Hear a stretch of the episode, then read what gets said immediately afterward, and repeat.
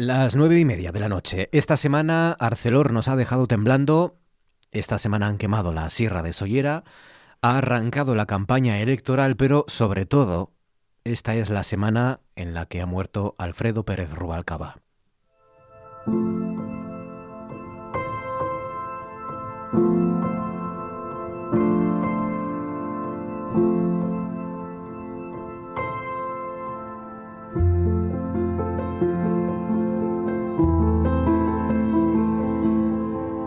Esto de la campaña ha tenido para mí una cosa negativa que no puedo esconder y es que no he podido venir a Asturias este verano.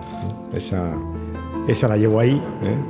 Entonces el año que viene vendré dos veces. Y no he podido venir a Asturias y bien que lo siento, sabéis que me gusta mucho. Paso buenos días, bebo buena sidra. Estoy encantado de estar aquí y feliz.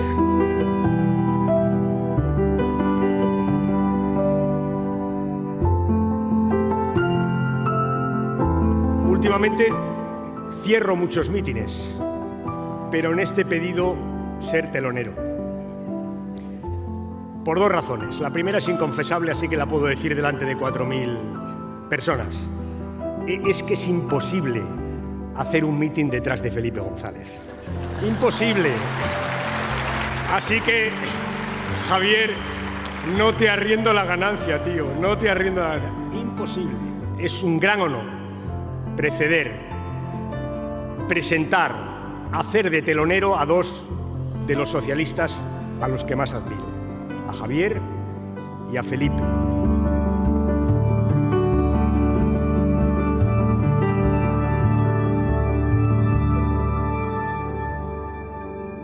Y siempre, pero hoy más que nunca debemos tener presente a las víctimas de tantos años de violencia terrorista las víctimas son los depositarios fundamentales de la memoria de estos años y también los garantes de que nadie vaya en el futuro a reescribir la historia, a ofrecer un relato diferente de lo que en realidad ha sido. En estos momentos me acuerdo sobre todo de quienes fueron asesinados por ETA en el tiempo en que fui ministro de Interior, de ellos y de sus familias. Recuerdo su sufrimiento y la profunda certeza de ser víctimas de la injusticia y de la barbarie. Ellos más que nadie pensarán lo que hoy yo no me quito de la cabeza. Ojalá que este día hubiera llegado antes. Pero hoy, y esto es lo que quiero decir al final de esta intervención, hoy es un día para celebrar la gran victoria de la democracia. Nada más y muchas gracias. Se han dicho muchas cosas hoy sobre Rubalcaba y una certeza, la política española hoy no se entiende sin su figura. Descanse en paz, Alfredo Pérez Rubalcaba. La vida sigue y lo siguiente, la vida sigue. Lo siguiente es un prometedor fin de semana por delante que arranca con la mejor radio. En RPA, noche tras noche, con Marcos Vega.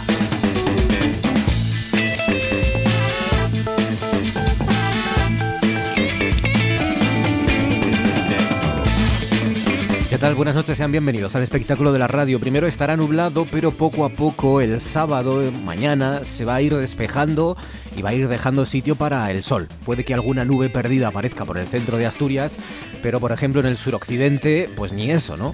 Hay sol y cielo completamente azul. Habrá una diferencia con respecto a hoy, y es la brisa, una cierta brisa del norte que va a hacer que no haga tanto calor como, como ha hecho hoy por momentos y que bajen por tanto algo los termómetros. Eso el sábado, mañana. El domingo, ahí sí que volverá a ser un día de espatarrar, de pleno calor, de sol, y el prólogo además de una semana la que viene que parece parece que va a ser de cuasi veraniega ya, ¿no? Pero bueno, lo iremos contando y se lo iremos, eh, lo iremos disfrutando también entre todos. A esta hora siguen siendo noticia, claro, las reacciones a la muerte de Rubalcaba.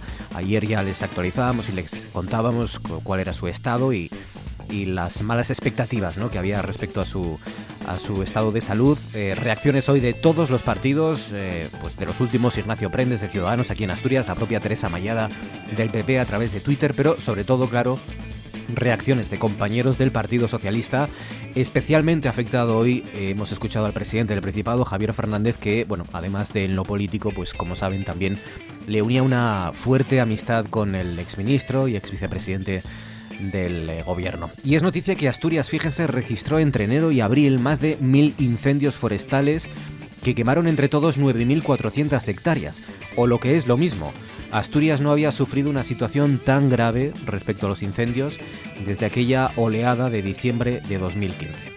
Fabián Solís desencadenado ya está al frente de la parte técnica, Georgina Bitácora Fernández en producción, son las 9 y 35. Esto es Asturias y estos son nuestros canales que como siempre tienen a su disposición. Si quieren decirnos cualquier cosa, preguntarnos o sugerir alguna idea, tienen a su disposición Facebook, por ejemplo, Noche tras Noche RPA, tienen Twitter, arroba NTNRPA o el más convencional método 984 10 50 48, nuestro teléfono 984 10 50 48. Georgina Fernández, buenas noches. Hola, ¿qué tal? Hemos organizado un Tú antes volabas, especial himnos electorales y canciones políticas. De todo. Que parece que no, pero hay mucho. Parece que no, sobre todo parece que, que nuestros políticos no sean capaces de superarse a sí mismos a la hora de hacer el ridículo y sin embargo siempre lo logran. Sí, lo comprobaremos a partir de las 10 especialmente porque uno de verdad que no se cree que hayan sido capaces de perpetrar determinadas cuestiones en campaña. La campaña da para mucho, para muchas cosas y, y para también, es verdad, hacer mucho el ridículo y, y bueno. y- Bueno, pero eso es lo divertido, ¿no? Hombre, por supuesto, por supuesto, ya lo verán a partir de las 10. De momento, ¿quién es hoy nuestro asturiano o tu asturiano del día, Georgina? Pues mi asturiano del día es un rey, es José Menéndez Menéndez, el rey de la Patagonia. El rey de la Patagonia. Por Sí. cierto, ya nos dice por aquí, por ejemplo, Mero Gutiérrez Huerta, dice di que sí Natalia, porque Natalia Neira Muruenza dice el Bella Chao, el himno de la residencia antifascista en Italia, de De resistencia. la resistencia, sí. Resistencia antifascista en Italia, dice Natalia Neira, el Bella Ciao. Dice Faustino Zapico, la varsoviana, más conocida como A las barricadas. La marsellesa de la República Francesa, dice Danara García López, que es himno y himno político también. Y como todos los himnos, no, seguramente. Y dice Albert de Raymond, La estaca de Luis Jack y Canto a la libertad de José Antonio Labordeta, sugiere Raquel Castañón. Y añade el Bella Ciao, utilizado por los partisanos italianos entre 1943 y el 45 como himno de la resistencia antifascista. Claro, es que el asunto de hoy, digamos me, que me une, encantan todos. une dos cuestiones en las que los trasnocheros estáis muy puestos por nuestra experiencia, que es la historia y la música. Que hay mucho criterio, no es por nada, pero Claro, entre nuestra audiencia hay mucho criterio, al menos en estos dos ámbitos y en estas dos cuestiones. Eh, el rey, entonces, como asturiano del Exacto, día, José Menéndez Menéndez, que, al que llamaron el rey de la Patagonia. Habla de él hoy La Prensa Austral, que es un periódico chileno editado en la ciudad de Punta Arenas. ¿Y por qué? Pues porque habla del monumento a Magallanes, sufragado por José Menéndez, que, por, bueno, y explica la historia. Y por cierto, primero eh, José Menéndez, el mecenas de ese monumento, puso primero un rótulo tan grande con su nombre que el viajero no sabía si el monumento se dedicaba a Magallanes o a Menéndez. Según la Wikipedia, José Menéndez nació en el Villorrio de Santo Domingo de Miranda, Avilés. No me gusta a mí eso, ¿eh? Villorrio, Pero bueno, un- un en churro, ¿no? 1846. Sí, parece, pues eso, un- nada. Y Mm. oye, Miranda está bien, una parroquia eh, de Avilés muy interesante. Eh, fue el segundo de siete hermanos y sus padres, dice también, eran labriegos. Hombre, vamos, es que aquí es todo menospreciar. Serán labradores o labriegos, parece que es así como un poco despectivo, ¿no? Bueno, pues eh, tuvo que trabajar en el campo y eh, casi apenas pudo aprender a, a leer, a escribir y unas pequeñas nociones de aritmética gracias a que tenía un tío que era maestro en grado en Ventosa y le enseñó lo más básico. Pero siendo muy joven tuvo que partir, eh, como tantos otros asturianos, a América para buscar oportunidades. Claro, imagínate, eran tantísimos hermanos y no tenían para todos. Entonces, ¿dónde fue primero? Como todos, o como casi todos, a Cuba. Pero luego ya eh, se acercó a Argentina. Se casó en 1873 con María Vegetti Capital y, y luego pues eh, eh, tuvieron nueve hijos y de Buenos Aires se fueron a Punta Arenas, Chile. ¿A qué se dedicó José Menéndez? Bueno, pues entre otras cosas, lo más, te voy a decir lo más exótico, que era el tráfico de plumas y pieles silvestres con los indígenas tehuelches. Y más tarde fue adquiriendo tierras hasta que se convirtió en dueño de 430.000 hectáreas solo en la isla grande de Tierra del Fuego. Claro. Ahí habitaban los Selkman, ¿eh? desde 9.000 años antes y desaparecieron principalmente a causa de las persecuciones a las que, de las que fueron objeto por parte de los ganaderos. Un 50% de estos indios murió porque les contagiaron los misioneros, o sobre todo los misioneros, enfermedades infecciosas, ¿no? Eh, que a ellos pues les hacían, les ponían grave, no tenían defensas contra ellas. Eh, bueno, pues se relaciona a Menéndez con una matanza de unos 17 indios que efectuó siguiendo instrucciones, sus instrucciones, eh, un tal Alexander McLennan en 1897. Y la historiografía actual señala a José Menéndez, ya ves, todos, todos nuestros asturianos son buenos, y al resto de los ganaderos de Tierra del Fuego como los principales causantes del exterminio de todo un pueblo, ya que los Selman desaparecieron a partir de la instalación de las primeras extensiones ganaderas. Podemos hablar de José Menéndez de Avilés. No, ese es otro. El asturiano del día, José Menéndez, 41 sobre las 9, a esta hora, los viernes en RPA, nos hacemos preguntas.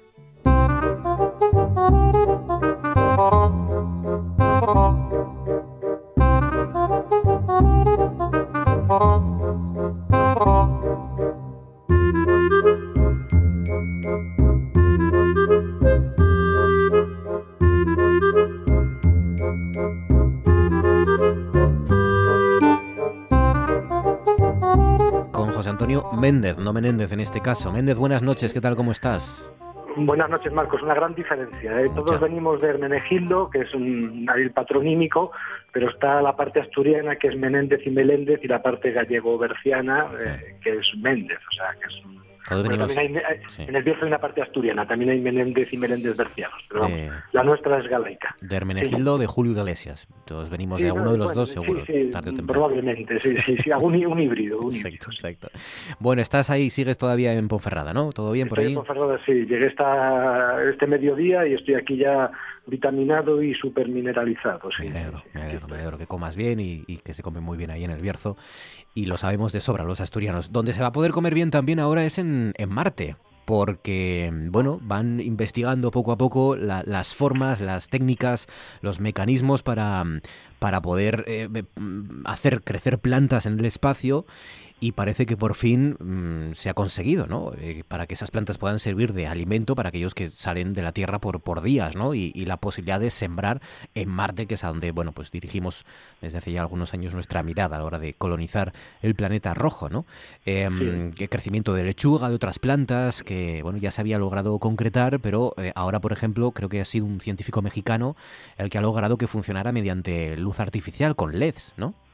Sí, sí, se va, se va progresando ya en el camino de lo interplanetario, porque aquí la cuestión fundamental es, eh, es doble, es la interplanetariedad, el hecho de que como especie ya empezamos a ir de la Tierra y de rebote también el hecho de que nos empecemos a ver como especie por primera vez probablemente en la historia eh, de verdad, porque mm, si focalizamos nuestra existencia en el mundo exterior a la Tierra, de alguna manera nos unificamos. Es una, una cuestión también importante, sí, sí. Estamos aquí empezando a dar pasos hacia una redefinición del humano, sin duda ninguna.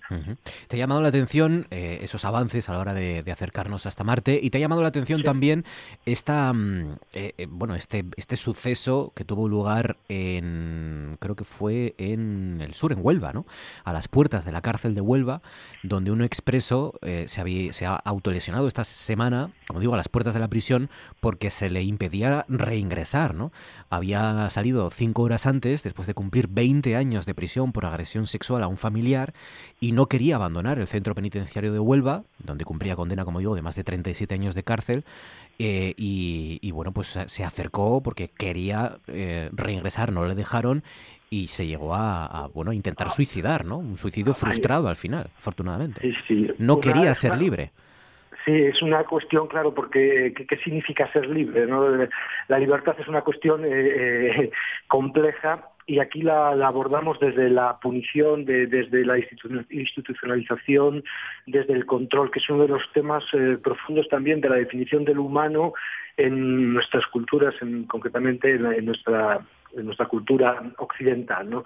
Eh, ¿Qué sentido tiene la, punición y cómo lograr que la punición de alguna manera consiga el objetivo que pretende conseguir, porque se ve en estos casos que él ha estado 20 años en la cárcel y lo que se ha hecho es institucionalizar, es decir, se ha hecho dependiente de ese tipo de vida y no se siente capaz, no se siente con fuerzas para llevar una vida fuera. O sea, es un fracaso estrepitoso, por decirlo así, de todo el sistema de, de sanación social que nosotros tenemos establecido. Es una cuestión muy profunda. Lo hablábamos el otro día también con lo de la prisión provisional. Hay una desproporción es un elemento absolutamente confuso y, y, y desproporcionado todo este asunto ¿no? del, del castigo, de la, de la pena, de la reincorporación, del tratamiento, que es, debemos ponernos como meta revisar. Es Mm. una cuestión urgen- urgentísima porque provoca muchísimo sufrimiento y nosotros lo vemos continuamente,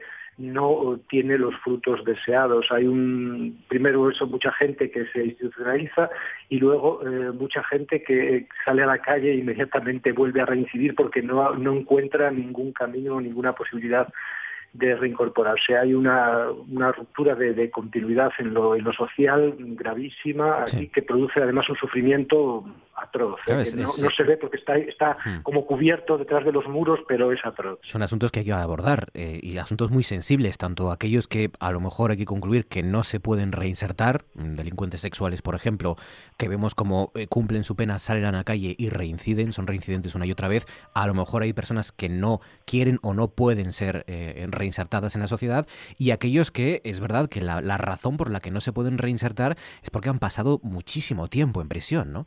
Y se han, como dices, institucionalizados. Esto lo cuenta muy bien eh, Cadena Perpetua, ¿no? La, la película. Sí. Es decir, son, son gente que, que dentro de la prisión es, a- es alguien y, Sí, sí, y- y- y se hacen una identidad, se construyen una identidad y una rutina y luego no saben valerse por sí mismos porque además la vida cambia muchísimo en, en cuestión ya no de 10 o 20 años, en cuestión de 5 años, ¿no? En nuestro mundo no es igual hoy que dentro de 5 años. Sí, sí. Exactamente. Lo que hay aquí es una discontinuidad en lo social. O sea, realmente la gente que delinque según los códigos establecidos no por ello se debe quedar al margen de la- del proceso de socialización. Y claramente aquí se ve que es así. Se forma un bucle, se forma una vida autónoma y de alguna manera mucha gente eh, en esa vida está cómoda, por decirlo así, y, sa- y salir fuera representa para ellos una verdadera tragedia. De la misma manera tampoco hay mecanismos de reincorporación. O sea, las penas son automáticas, los eh, procesos de control también son casi automáticos y en el fondo no hay un pensamiento sobre el, el delito, sobre la punición, sobre lo que sea en este terreno dentro del, ámbito de nuestra sociedad. Nosotros ponemos entre paréntesis e ignoramos, cortamos, es igual que pasa también con incluso en temas más sencillos como las residencias de ancianos o, cosas de este tipo. Eh, se supone que están en un sitio y la sociedad deja de pensar, deja de transitar por esos cuerpos. Esos cuerpos ya se quedan como al margen o son, excepciones y de alguna manera la vida sigue eh, como con una normalidad y lo excepcional o lo que está ahí recluido de alguna manera no se considera y no se tiene en cuenta y se produce una fractura que luego hace que no se mire hacia ahí o que cuando la gente sale de ahí realmente caiga en tierra extraña. Luego también estas noticias como la de este, este suceso, de este hombre que, que salió y, y aguantó cinco horas en libertad después de haber cumplido 20 años y regresó a la prisión para, para eh, volver otra vez a entrar y no le dejaron y se autolesionó porque quería volver a entrar en prisión, eh, sirven también para eh, reivindicar la labor de las personas que deciden, ¿no? Quién puede o salir o no puede salir, quién se ha reinsertado ya o no, la, la complejidad de, de muchas veces un análisis que es individual, es decir, que cada caso es un mundo y que es un estudio muy personal, ¿no? De, cada caso. El tener poder sobre la vida de las gentes, mira, nosotros que somos, bueno, yo soy profesor, como sabes, es una, es una cuestión terrible, o sea, porque estás decidiendo destinos en, en muchas ocasiones, estás creando frustraciones o falsas esperanzas, falsas expectativas que no se pueden cumplir. Es una cuestión tremenda, tremenda, que de alguna manera antiguamente se cubría con el elemento religioso, que de alguna manera te tapaba los, los errores, los envolvía en un elemento más amplio pero ahora no existe nada parecido y de alguna manera estás como a la intemperie, ¿no? Estás eh, enfrentado a tus propias decisiones y de alguna manera lo que haces es inmunizarte respecto a las consecuencias de lo que decides. Y dices, bueno, lo mío es simplemente una decisión en una cadena y ya está, pero contemplado como un proceso que afecta a cuerpos es, una cuestión tremenda, eh, tremenda. Bueno, y luego rápidamente el otro asunto que también te, ha llamado la atención y sobre lo que mm. quieres arrojar varias cuestiones, que es em, la, pregunta, ¿por qué los niños, esta puede ser la primera, suben a redes sus vídeos sexuales? Lo hacen cada vez más y, y, sobre todo antes, ¿no? De lo que lo hacían, o de lo que, bueno, no había redes, pero de lo que lo, digamos, el contacto con la sexualidad es, muy, mucho, muy, muy anterior, ¿no? A lo que era hace unos años. Eh, se trata de la primera macrooperación esta semana contra la difusión de material de contenido sexual infantil autoproducido y que abre el debate ¿no? del uso de las redes sociales de nuevo, ¿no? que conduce a todos esos niños a exhibirse en Instagram o en un vídeo en, la red social más potente del mundo, en Facebook, por ejemplo, o en Twitter. Eh, bueno, pues los expertos dicen que la joven y la cambiante selva de las redes sociales, digamos que traslada esto, ¿no? La sexualización precoz de los eh, adolescentes y preadolescentes y la banalización del sexo. Sí, eh, aquí de nuevo, como en, el, como en estos otros temas, ¿no? en el tema de la, de la cárcel, etcétera, nos encontramos ante la necesidad de una profundísima eh, reflexión social sobre acontecimientos que eh, se van produciendo a un ritmo que son casi, se hacen inasimilables para, para, la gente, para la generación que teóricamente tiene que controlar. Nosotros que somos la generación de los padres, Tuvimos iniciaciones sexuales eh, muchísimo más tardías. Leía el otro día una noticia de que van a empezar a vacunar a niñas de 10 años contra el papiloma porque eh, la edad de la primera relación son los 12 años. Entonces, eh, se está produciendo una profunda transformación en la fabricación del cuerpo, en la identificación del cuerpo, en el uso del cuerpo y esto tiene que ser pensado socialmente, no desde un punto de vista restrictivo, dice, pues que se, aguanten hasta los 20 años, mm, sino desde un punto de vista de constitución de los cuerpos que podemos manejar, porque muchos de estos niños y niñas mm, no saben el alcance de lo que hacen porque estas imágenes perdurarán, etcétera, etcétera, y de alguna manera les condicionarán eh, futuramente. De alguna manera también entonces se está pidiendo aquí, se, está, se tiene que, exigir un replanteamiento, no un control, porque esto no es controlable, no se puede controlar el acceso a Internet por mucho que haya mm, llaves y tal. Esto es un movimiento eh, que, desborda, que arrasa y hay que plantearlo desde dentro. Mira, venía ahora hacia casa y venía eh, detrás de dos niñas que tendrían 11 o 12 años, hablando y la palabra que más usaban se podrá decir a estas horas es me lo voy a follar, no sé qué tal. 12 años tenía, 11, 12 años. Y, pero, y uno por la mañana, voy a echar un polvo por la mañana, otro polvo por la tarde. Así hablaban. Y, luego además lo, lo, ¿eh? lo, peor de todo es que ese contacto, eh, esa sexualización tan precoz, mm. responde a esa obsesión por tener más likes en Instagram, más seguidores en YouTube. Es decir, que no es un acercamiento que podría ser y no, te, no habría ningún problema, todo lo contrario, eh, un acercamiento, bueno, pues por, por, por experimentar o por ser algo hermoso o por... sino que es... exacto, sí que sino que es un medio, solo un medio mm. para lograr un fin que es más aceptación social, más likes en Instagram, más seguidores, etcétera, en las redes sociales. exactamente, Marcos, pero nosotros tenemos que plantear esto desde lo más potente de la y es que ese campo, el campo de Instagram, el campo del me gusta, el campo de, la, de, me, exhibo y tal, es el campo que está ahora aconteciendo de forma más potente y eso tiene tal, eh, ha aprendido como un fuego en un bosque seco, por decirlo así, y de alguna manera a, día de hoy esto no solo no va a disminuir, sino que probablemente eh, aumente. Entonces eh, hay que hacer una reflexión social, no una reflexión privada, no una reflexión desde un grupo, sino una reflexión social, porque esto tiene que abordarse ya casi desde el parvulito, desde, la, desde la escuela de 0 a 3 años hay que hacer un tratamiento que nosotros tenemos totalmente tabuado, porque nosotros tenemos sacralizada la la sexualidad, porque era nuestro campo de control y ahora ya, ya, no lo es.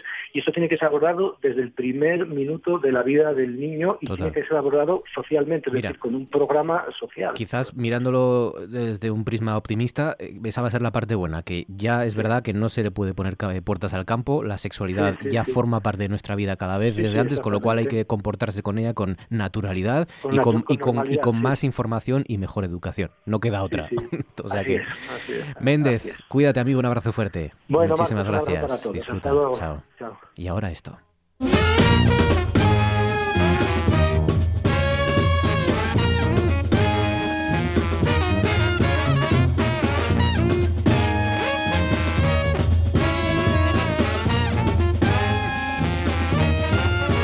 Nuestro guía por Estados Unidos es Oscar Rodríguez Cabielles. Oscar, buenas noches. Hola, buenas noches. Que además sirve para recordar eh, los años pasados también, tu trayectoria por, y tu recorrido por Estados Unidos, porque hoy nos vas a contar tu visita a Washington, que coincidió, la segunda, con la dimisión de Maxine Huerta, o sea, hace nada, dos, dos días, porque parece que ha pasado mucho tiempo, pero bueno, no tanto. Bueno, pero ¿no? recordar que fue como el 14 de, de junio. Por ahí, por ahí. Y la sí, segunda vez que estuve yo por ahí, sí, más o menos. Me pilló también en pleno vuelo hacia, hacia Washington, donde había quedado con unos amigos de la beca y tal. Y coincidió también que se celebraba ahí en Washington la, el, bueno, el, el orgullo gay, ¿no? Cosa que, bueno, no contábamos con ello, pero bueno, fue bien recibido y, y bueno... ¿Y qué tal? está ¿Cómo es el orgullo un gay en, en Washington? Bueno, es verdad que Washington, eh, Washington- ¿es Washington DC o Washington el, el estado? Es Washington DC, No, ¿no? Washington DC, sí, la capital. la bueno, en todo caso, ambos son, digamos, unos lugares más liberales, liberales desde el punto de vista norteamericano, ¿no? Más, más de izquierdas, por así decirlo, todo de izquierdas que se Bueno. Washington, lo que es la ciudad, es muy burocrática, muy Sí. administrativa, llena de museos, muy para visitar, menos para...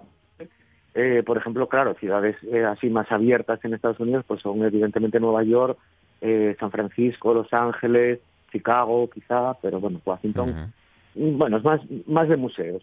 sí. Pero bueno, nos coincidió el orgullo gay, sí que se celebraba en la calle, en el centro de la ciudad, no como ahora con esta polémica que tenemos sobre si llevarlo a los extrarradios, ¿no? De, Sí. de Madrid y tal, porque bueno, pues es una celebración en la que participaba toda la ciudad y como se hace en Madrid hasta ahora, y, y toda la gente, una fiesta, bueno, Mm. pues tremenda de la diversidad y, Claro. y en el centro de la ciudad. Washington, igual que ocurre con Nueva York, quizás no tanto, pero también eh, es una ciudad que uno ya conoce sin haber estado por, por la- las películas y a través del cine, ¿no? Eh, sobre todo el Capitolio y el monumento a Washington, claro.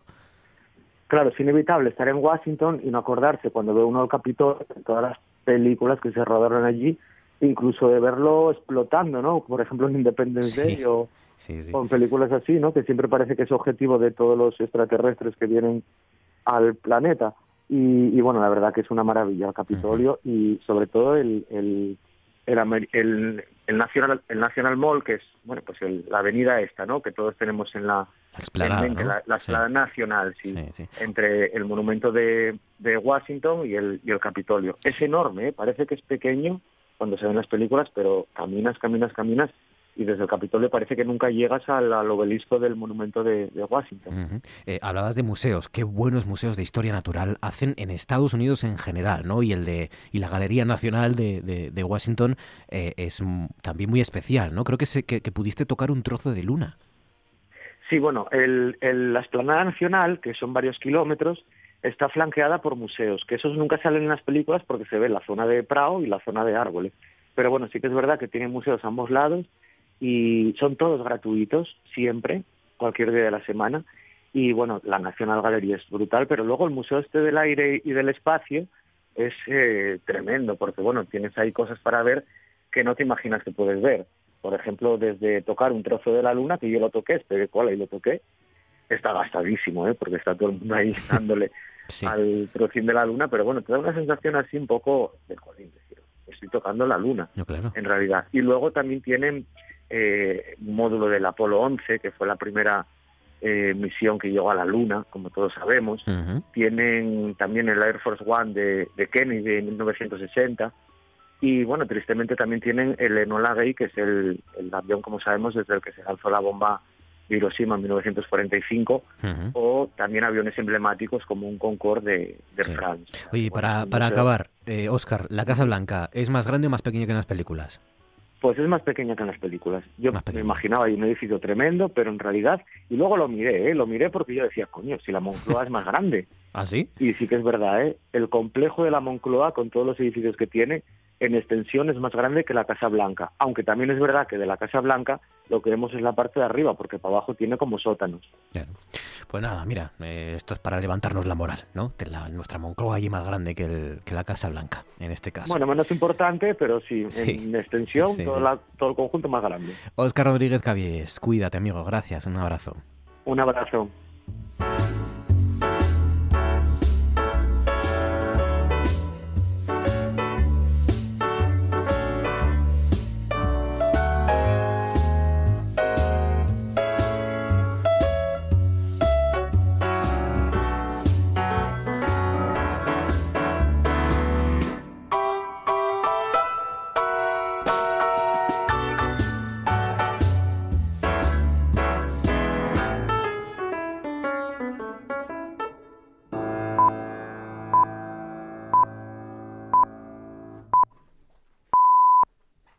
Las 10 en punto de la noche continúan en la sintonía de RPA. Esto sigue siendo noche tras noche. Llega el momento del tú antes molabas, del tú antes molabas bien, no como el de la semana pasada, que lo empezamos así todo un poco más apurado, no tuvimos este, este momento de, de intimidad, no me mires así, David, tuvimos este momento así de silencio, de... Ya me has saludado, puedo hablar. No, no te he saludado. He, Me has nombrado. he citado tu nombre. No te he saludado. Me He vale. dicho, además he dicho David, puede ser David Hoy solo hay uno. del Monte Pineda. Me siento legitimado para hablar. Solo con David ya. Ya me siento, sí. Qué confianzas, ¿no? Aquí de- Joder, ni que fueras aquí un colaborador antiguo o algo así. Para cinco años más. ¿Cinco años ya? Sí. Madre mía. Cinco años, ¿eh? Juntos. Ya ves, Truz. Qué bonito. Cinco años escuchando cosas como ya avestruz. Ay. David Ortuño, buenas noches. Buenas noches, Marcos. ¿Qué tal, David? ¿Cómo estás? Pues estoy nostálgico esta noche. Uy, has puesto voz, voz, voz sexy. Sí, No sé. Es que estoy. Es voz de nostalgia. Bienvenidos a la magia de la noche. ¿Qué tal? Bienvenidos al espectáculo de la radio. amigos? ¿Qué tal? Cuéntanos. ¿Qué te ha pasado? Pues Eh, eh, recuerdo ábrete. Estamos cuando en la los noche. campos eran Ajá. más verdes, Ajá. Sí, cuando algo. las aguas eran más frescas, Cuéntanos. Hmm. cuando los programas de televisión eran menos sicansíos, Sí, cansíos. cuando los vecinos eran menos humisos, Misos. cuando en las redes sociales no reinaba el mal Ujú. y cuando no estábamos en perpetua campaña Echas electoral. de menos esos tiempos, amigo de la noche, Sí. ¿verdad? Compañero nocturno, Cuando no estábamos siempre en campaña electoral. amigo Día de las ondas. perpetuo. Muy bien. Otra vez estamos en campaña electoral. Silencios, tienes que dejar silencios. Los silencios son muy de... de- sí. Y respiración. No, hombre, no, esa no. Esa es muy de noche, pero no de radio. De asmático. Muy bien. ¿Estás nostálgico entonces hoy? sí, Marcos. ¿Has visto el último de Juego de Tronos? Sí. No vamos a hablar, ¿eh? No se asusten. No fue tan sicansío como el otro, pero A mí me gustó. A mí es mi favorito de Sí. los últimos 20 minutos. Mi favorito de ya, de toda la temporada. que a ti te gusta ahí la mandanga. Yo quiero, yo quiero ahí sangre, quiero crueldad. Inteligente y, y- y cruda crueldad. Me gusta. Eso es Juego de Tronos al final. Pero desengáñate, es que se quieren ahorrar pasta de actores. Quiero decir, están viendo este fuera, este fuera. 50.000 dólares menos por capítulo. Y Están, es- están soltando lastre un poco, claro, parece, ¿no? sí, sí, sí. Sí, sí. Que Johnny Beco y Daenerys cobra mucho. Cris Puertas, buenas noches. Buenas noches, amigos. Buenas noches, amigo de la radio. Eh, debo señalar que el señor Ortuño se trajo algo rimado, quizá, porque campaña electoral rimaba con otra cosa previa y tú lo interrumpiste, Marcos. ¿Qué? O sea, estropeaste la poesía, Ah, ¿sí? quizá. Sí, sí, sí. Se me da muy bien estropear poesías. Se te da bien en general estropear. Estropear cosas. Ha sido muy ácrata. El Atila de la radio me llaman. sí. Pero no tenía pre- nada preparado, es que soy un rapsoda. Es que yo así, pim Ah, pam, era, pim pam. era, era una especie de rap, quizá. rap muy blanco. Eh, ¿No está empezando ya a agotar un poco lo- la- La los, ra- los raperos Ah. y que improvisan? Esto no a lo mejor va siendo hora ya de... ¿Te refieres No. a Pablo Iglesias dando mítines? Bueno, bueno, ya iremos ya Es verdad que tienes cosas, soniquete, es verdad, es verdad. sí. Eh, yo creo que es cuestión Las de... peleas de gallo y esto, digamos Mm, que no haya un, un Como persona que... ha crecido con la banda sonora de Mentes Peligrosas, Oh. me parece una vergüenza para nuestra generación que digas eso. Bueno, qué palo me he llevado, así. Así lo digo. Pero, era de... Viva Michelle Pfeiffer, Julio. De Julio. Era Julio. Julio. Que Era antes- Julio que hacía un videoclip con Michelle Pfeiffer, que eso fue el dinero sí. mejor ganado de Michelle Pfeiffer de su vida. Fue en decir- plan de, "Mi- tú mira lo raro. Iba a decir el Gangnam Style, no. Era... Gangnam Style. Era algo de gang, era de banda, la Eh, canción, ¿no? Gangsta's Era- Paradise. Gangsta- la- el paraíso de las bandas, ¿no? El paraíso de, De las los mafias, gángsters. Los gángsters. Es- sí. ¿No? Gangsta's Eh, Paradise. Igual, igual estoy haciendo como estoy traduciéndolo mal. Sí, sí. Qué canción, qué ¿Estás haciendo un bien. sicansío? Estoy haciendo un sican- quizá podría ser. Recordad que eventually no es eventualmente, Es un false friend. es un false friend Mm. de estos, ¿eh? Esto es importante. Lo recordaré para mi próxima ponencia en inglés. Es no, es que puede pasar cualquier cosa. Yo una vez tuve una relación de pareja por no saber distinguir esto. Y es real. ¿Tuviste? Sí. ¿O la perdiste? tuve. Tuve. Qué mala pata entonces, ¿no? Porque, porque- bueno, yo no sé por qué estoy contando cosas tan personales, pero, pero sí, yo, hablando en inglés, creyendo que estaba hablando yo bien, decía como que eventualmente esto iría para adelante y tal, y yo siempre, eventualmente sí, eventualmente decía a largo plazo. Ha venido Y- Julio y- a salvarte. Y, y noviazgo que vino, sí. Qué buena es, I eh. really hate the trip, but I gotta low. As they croak, I see myself in the pistol smoke. Fool, Ya no hay, ya no hay raperos malotes como los de antes. ¿No? Insisto en que yo creo que todo te lleva a la nostalgia. Ya lo de rimar no mola, pero ahora esto vas y te gusta. Y luego ya no hay raperos malotes. como De todos modos, esta no es la mejor peli de este estilo de, de profesores que llegan ahí a, a repartir meriendas. La la, poli de mejor es, la mejor es el sustituto. El sustituto. Hombre, Pues- Poli de guardería es muy buena. Poli de guardería. Poli de también. guardería tiene una segunda parte de hace dos años, lo sabéis, ¿verdad? No, Preciosa. Ah, con la roca. Con, no, con Dolph Lundgren. Ah, pero entonces ya no es segunda parte, si no está... No, no, es la segunda parte tal cual. No, no, es Poli de Guardería 2, lo buscáis, 2016, si no me equivoco. Dolph Pero que Lundgren ya no está. Arnold, ya no es lo mismo. Pero- Ya me has quitado toda, toda la ilusión. No, pero mola mucho porque es más. ¿Cómo decirlo? Es más. Es más sí, drogo. Esto, Ah, bueno, el malo de, de Rocky. el malo de- ¿No sabías quién eres Dolph No, Lundgren? claro, no Muy me importante acordaba, este hombre. claro, sí, sí, sí, claro, sí, claro, sí, sí. Pues es el protagonista y además mola mucho porque es como que está en contra de. de- o sea, es como que les De da. los niños. Les da a los niños azúcar porque le, le parece mal, no sé, les da carne. eh, dice, no, no, no seáis compañeros entre vosotros. O sea, es maravilloso, es muy guay. Qué es bien. muy guay. Poli de guardería 2. Sí. Mira qué cosas aprendí. Y no sale Arnold ni haciendo un cameo si quieren, nada. No. No sale Arnold nada. No sale Arnold nada.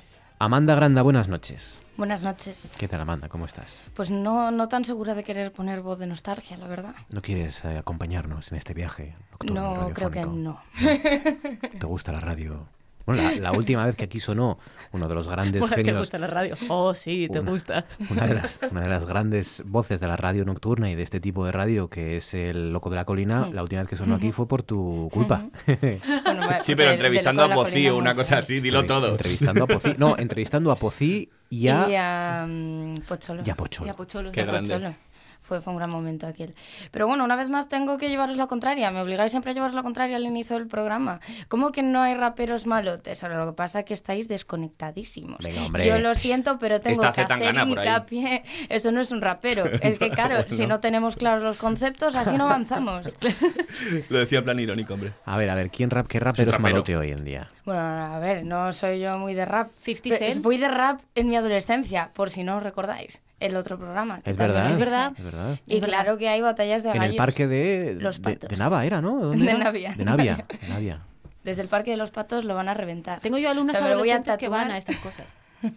¿Ves? Pues por supuesto que lo hay. Lo que pasa que... Pero ¿Os 50 hacéis Cent, mayores? 50 Cent hace ya tiempo que no saca Yo he, dicho, algo, ¿no? yo he dicho 50 No, sí, Cent 50 porque Cent. hace un cameo, o sea, mi- mis conocimientos son de películas de aquella manera y hace un cameo en, en Espías, esta de Melissa McCarthy, 50 Cent. Entonces por eso dije yo, 50 Cent está en activo. Ahora eh, está en activo datos. en memes, sobre todo. 50 Cent. Claro, sí. claro. Para- ahora para da para mucho meme. ¿Qué hizo? Para ¿Qué- lo que qué hemos quedado. O sea, no, se utiliza su, su cara. Vale, sea, bueno, tampoco. Vale, vale, vale, vale, vale, vale. Sí, esa, esa lo tengo. Vale, creí que era algo concreto. Pero tienes por ahí todavía a, a DJ Kun, ¿no? Que lo está petando. Hombre, DJ Kun. Oh, qué grande. DJ DJ Kun con un poco de sabor aquí. Sí, sí, un Bueno, grande de la música. Otro, otro, otro grande del rap, ahora un poco a colación de, DJ Kun. de lo que. No, no, no. A colación de lo que vamos a comentar hoy, el, el MC Verdad. ¿No sabéis la historia de MC Verdad? Por cri, favor. cri, cri, cri. Pues, Había un silencio. Verdad, sí. Es, de hecho, creo que es actor y, y, bueno, realmente era un fake, pero mucha gente, gente creyó que era, que era cierto. Hizo un rap por la campaña de, de Ciudadanos. Y no, la verdad que no tiene desperdicio. Era como... ¿Cómo era? Verdad, llega. MC Verdad. MC Verdad. MC Verdad. Y Tony Cantó hizo un rap muy bueno Los también apóstoles de por Móstoles UPyD. era el grupo o algo así. Rimaba Móstoles con apóstoles. Sí, los apóstoles de Móstoles. Maravilloso. Tony Cantó hizo Vamos un rap por muy parte bueno porque de estáis, estáis, eh, estáis arrojando mucha información Sí. y no Sí. damos abasto. Esto es DJ Kun, ¿no? No. Esto es 50 Cent. Esto No, es esto- DJ Kun. no, no, no, claro, es que esto es el, este es el salto generacional. Aquí Esto es hemos, DJ este es el, el bache generacional. No es DJ Cool, Fabián. Es DJ Kun.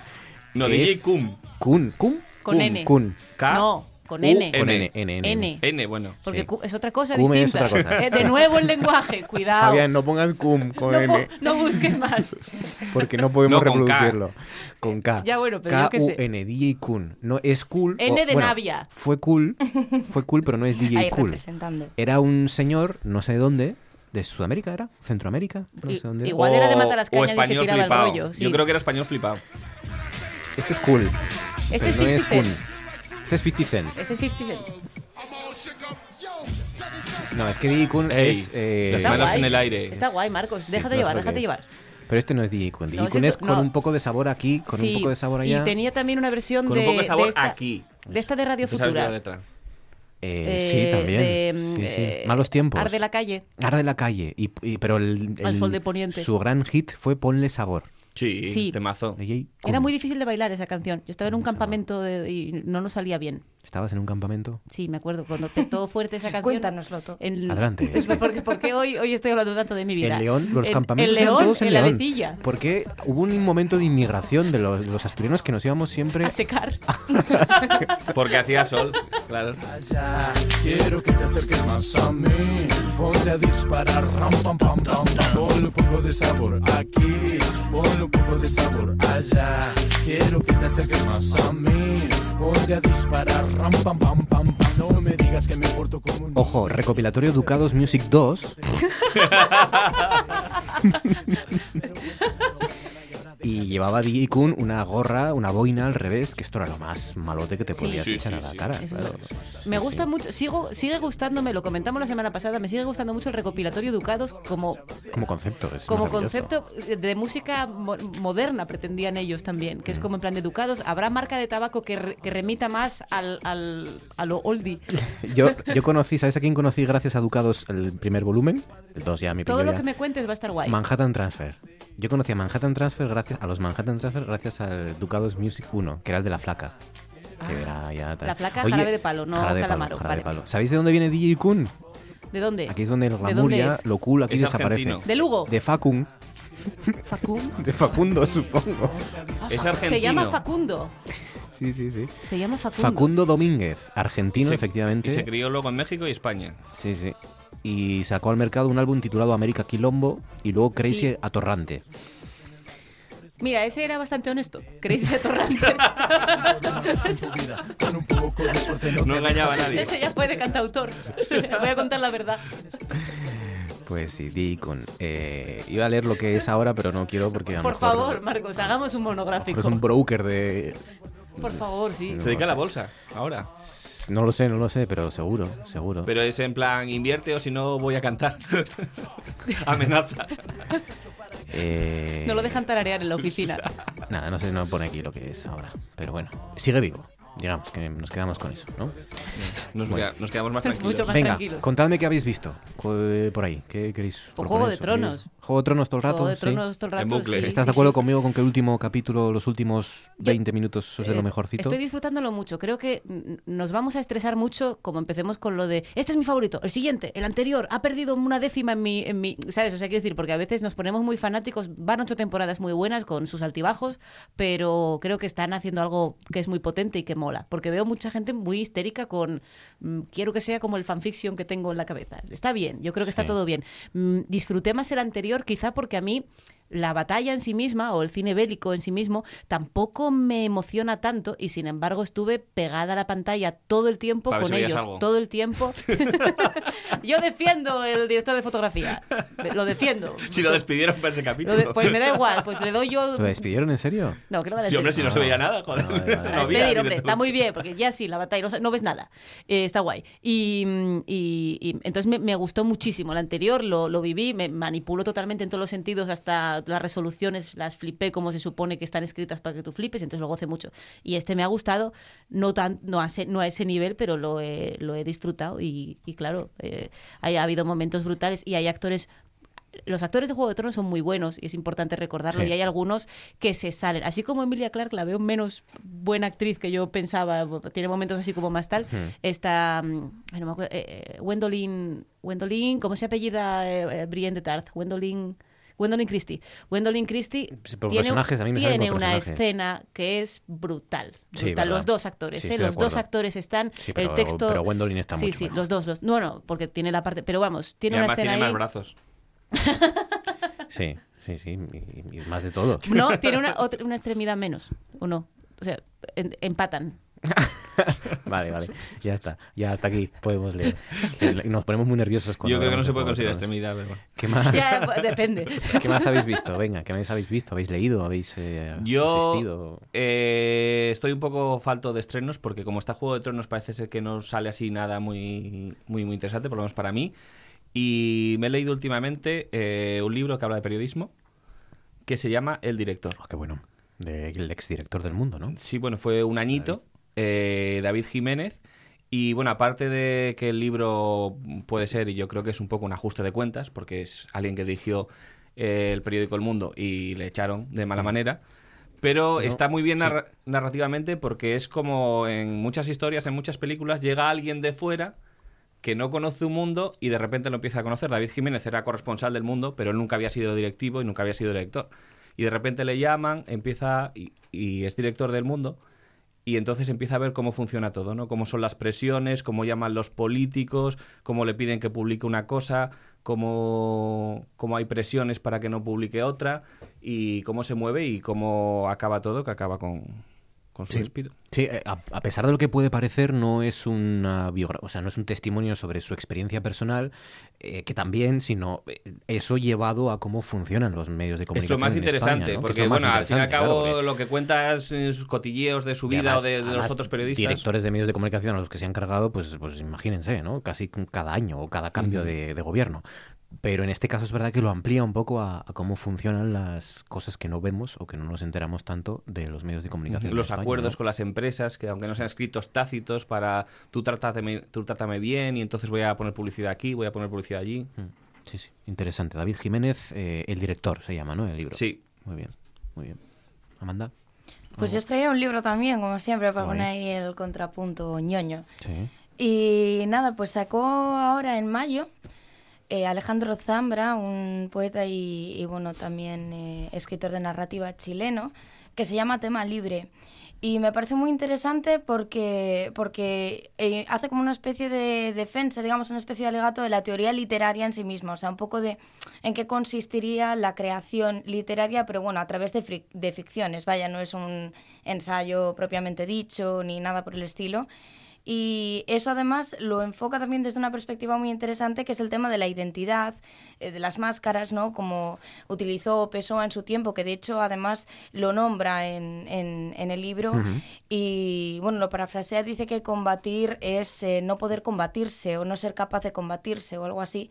Y todo ello, pues bueno, además eh, intermezclado con la realidad, pues tanto chilena, incluso argentina, en algunos casos también habla un poco de Argentina y bueno, con conceptos en general de la vida, ¿no? Incluso paternidad, bueno, lo mezcla un poco todo, digamos, ¿no? Y me parece, pues bueno, una perspectiva bastante interesante, pues de hacer un alegato a, bueno, a la forma en que podemos mm, entretejer las palabras, ¿no? El discurso literario en sí mismo y luego además, pues con, bueno, la crítica social que siempre está muy bien.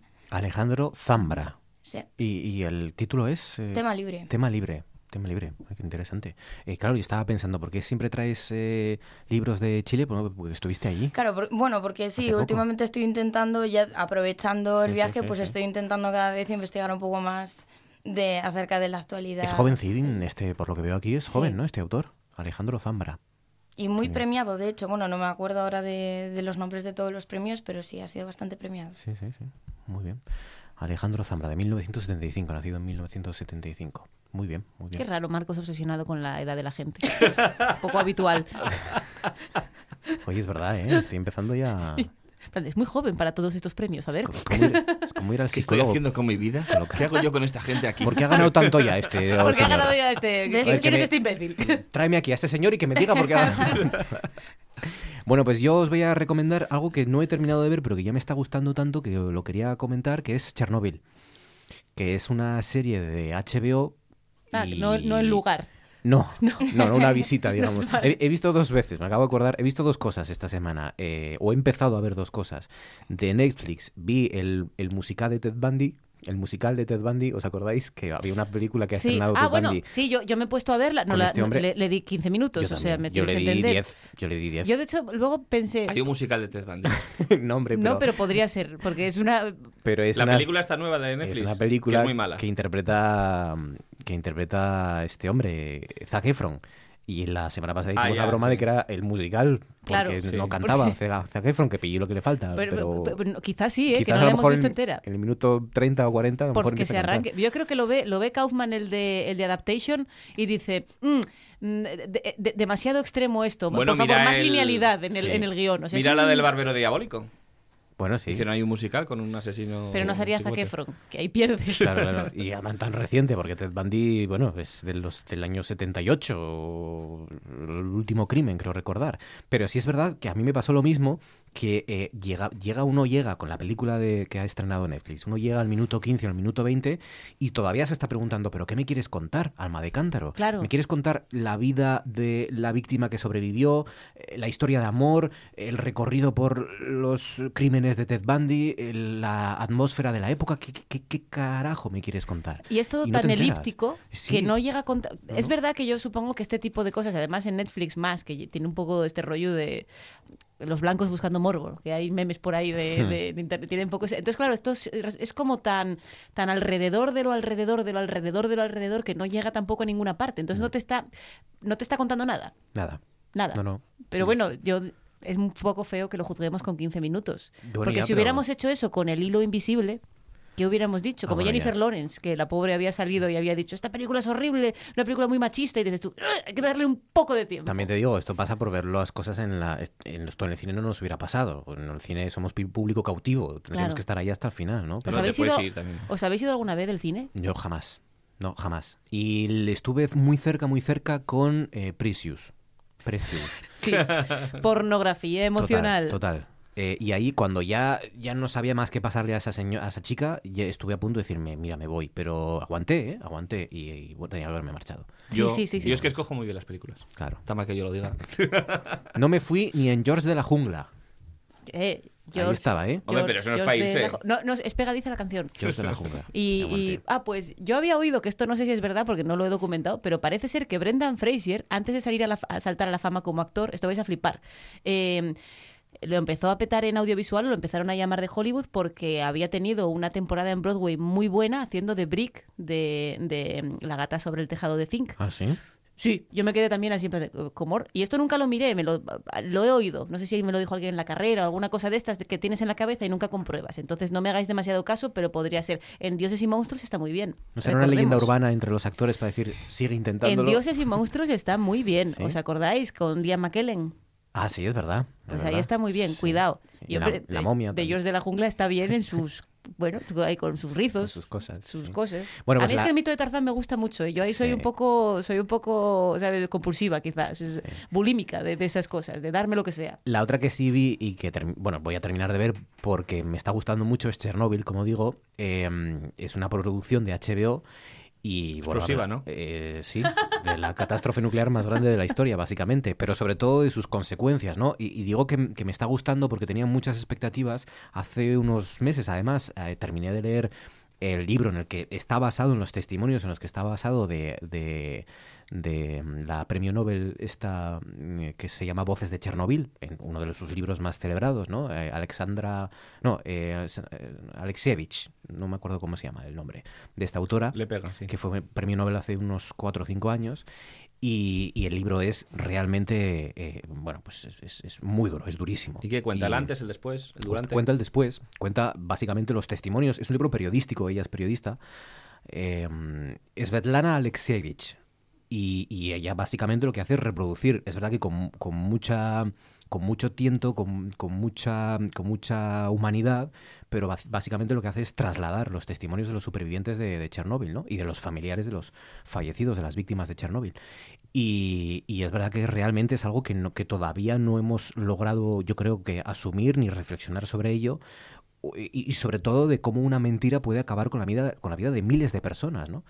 Eh, y la falta de información y cómo un Estado, eh, jugando con la información mm, respecto a sus propios eh, habitantes, puede acabar con la vida de, miles de personas y, con, y tumbar o ayudar a tumbar uno de los imperios más importantes del siglo XX. ¿no?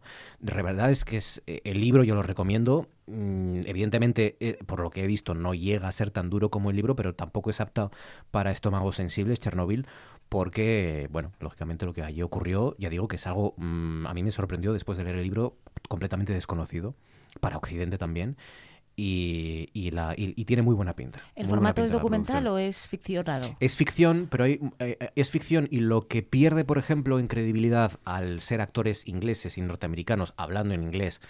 eh, Pero que- no con acento entre ellos como en las a películas de James sí, Bond. a veces, a veces hay acento ruso.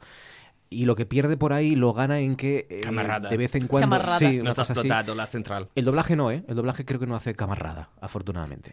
Porque se han plantado al fin. Sí, Después can sí os han dicho, podéis entender que no podemos más, por favor, Pues lo- dejarnos trabajar. Lo que pierden que sea una producción eh, en inglés y, y- y- y contada y hablada en inglés, lo gana porque te eh, mezcla determinados eh, audios documentales de las voces y de las llamadas reales en ruso de los protagonistas, eh, documentación real de, de las llamadas que hubo entre unos, eh, unas instituciones y otras, unas administraciones y otras, para contar lo que allí estaba sucediendo. ¿no? Y eso le da el valor, le, le añade el valor de realismo que pierde quizás con la, con la serie habla inglesa. ¿no?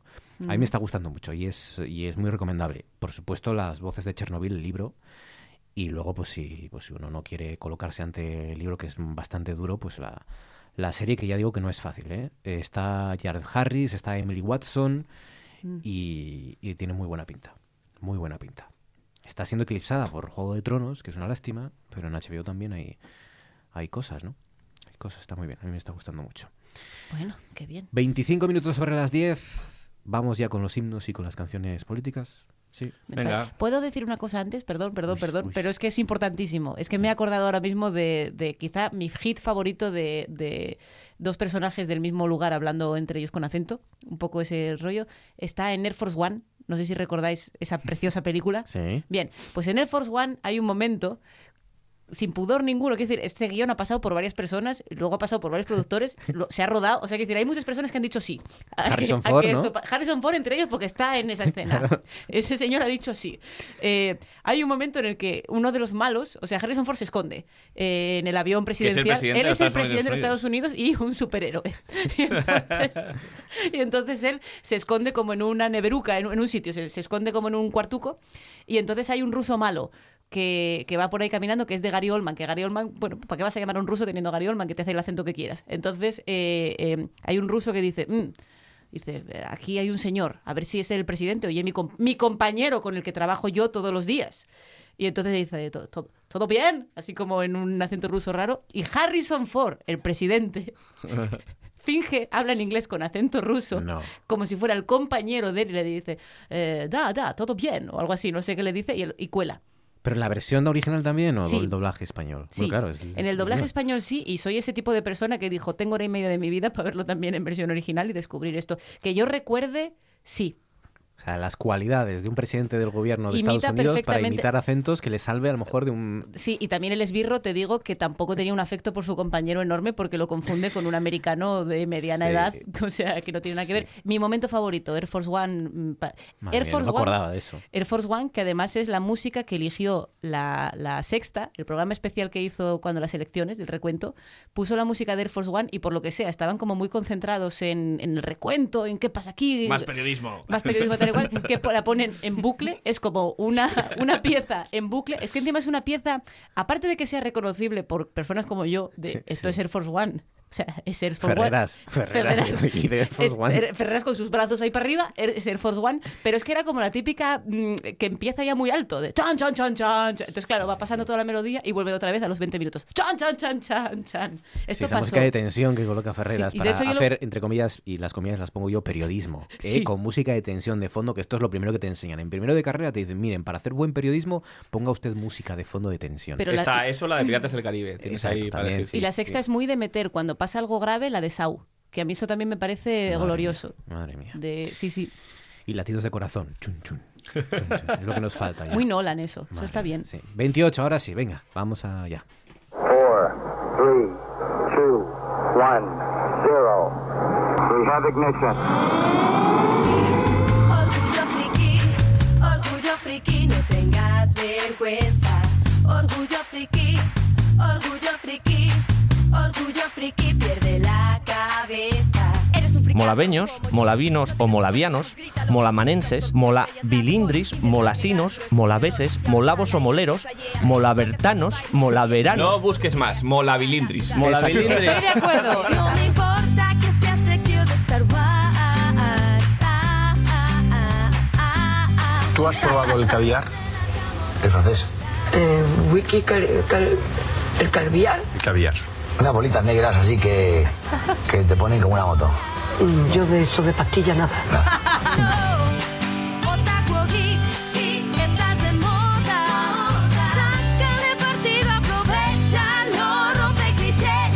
Pues solo por pensar que solo por no haberle pillado el punto en su momento no me deberían dejar hablar nunca más. Ya. ¿Habéis mar... oído porno también vosotros? Sí, sí. Yo también, estáis obsesionados.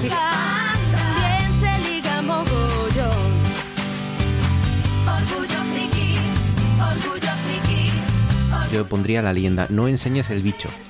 Como, como primera Esto lección. no, para Weinstein le hubiera venido también muy bien. Tía, yo quiero un dragón. Voy a decir, ¿Puedo decir un taco, Marcos? Uno solo. ¿Qué taco es? Follar. Eh, Soplar por el fuelle. Vale. Comparezco ante este programa como candidato a presentar el Tú antes molaba. Y. Ritmazo, ¿eh? Puedes vivir mil aventuras sin moverte de tu salón. Serás así por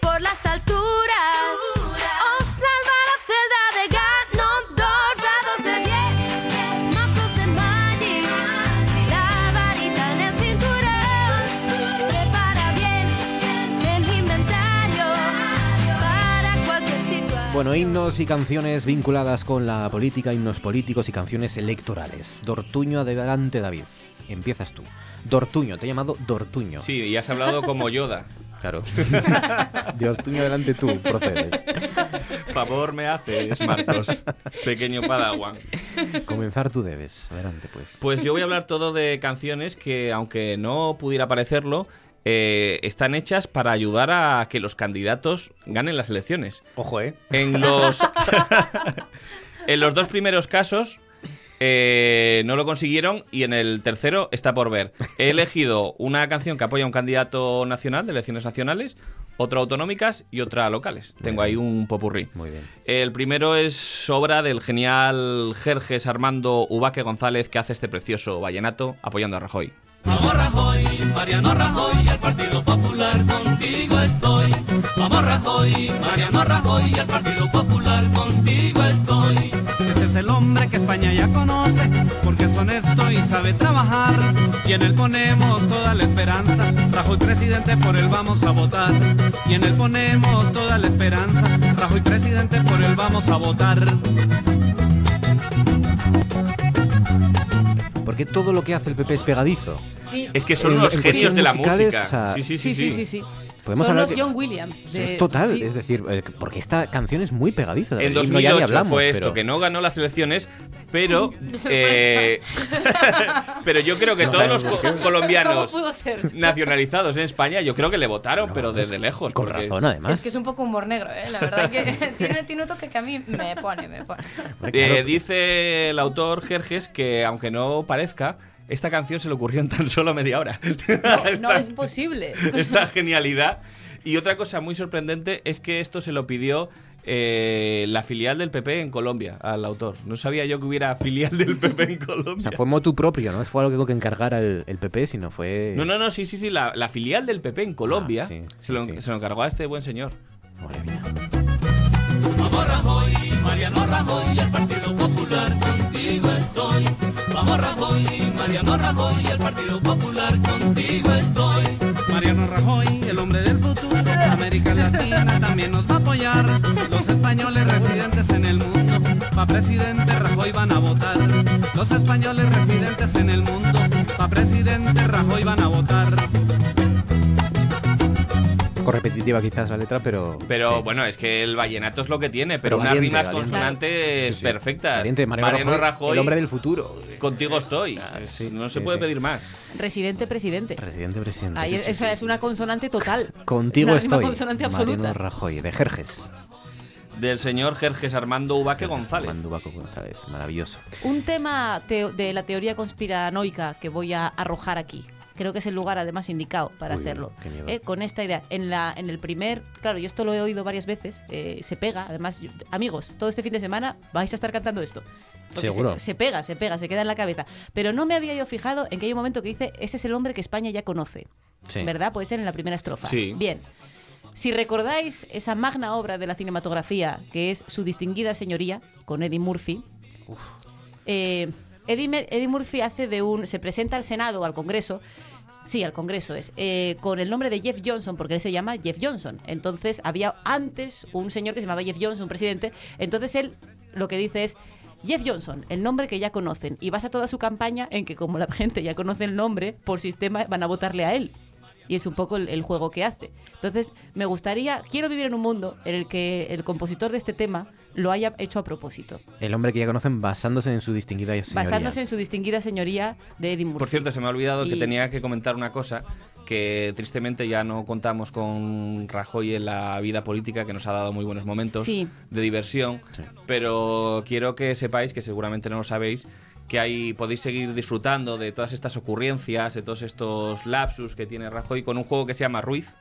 Ruiz. Es un juego de cartas en el que tienes que ir haciendo eh, O sea, discursos el- de Rajoy. El legado de Mariano Rajoy permanece vivo en Ruiz.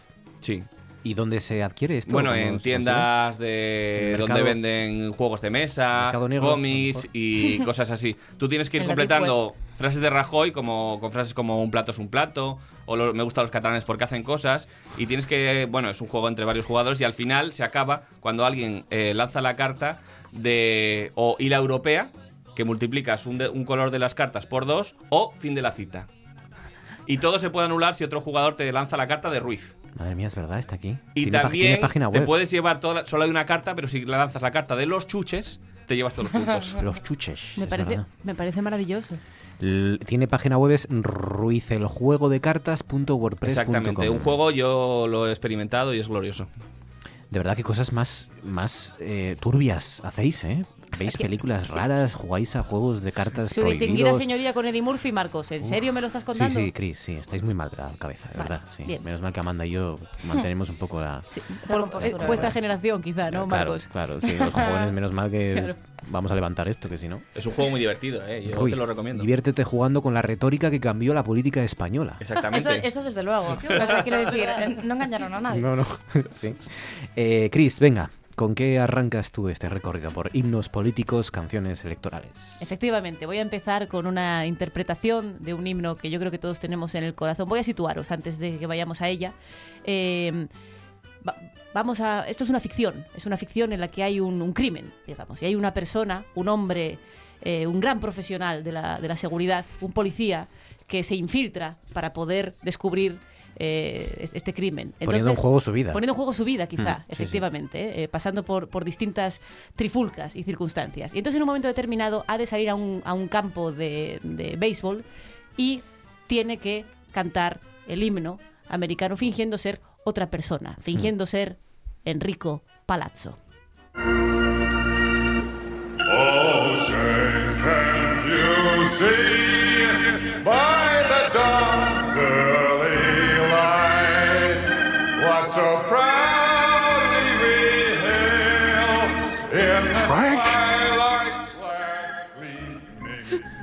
que, es que además el órgano desafina igual que él.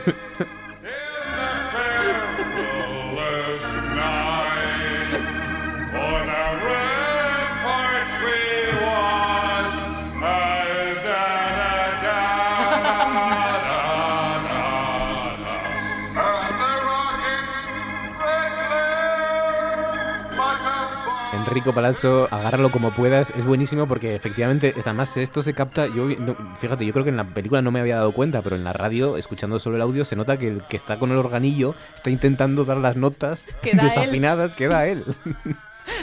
con lo cual es una interpretación del himno americano muy A particular. mí me hace mucha gracia porque además lo ha- Leslie Nielsen lo hace muy bien porque es como que, en to- que es lo guapo que tenía Leslie Nielsen a la hora de hacer el humor, que es ese punto de dignidad máxima y romperla. Porque tú ves como que parece que va a afinar y no, y parece que va a y no, y aguanta como puede. Y el momento este de dararar, ¿sabes? Que se le va la letra y todo. es Yo me hace gracia siempre. A mí agárralo como puedas.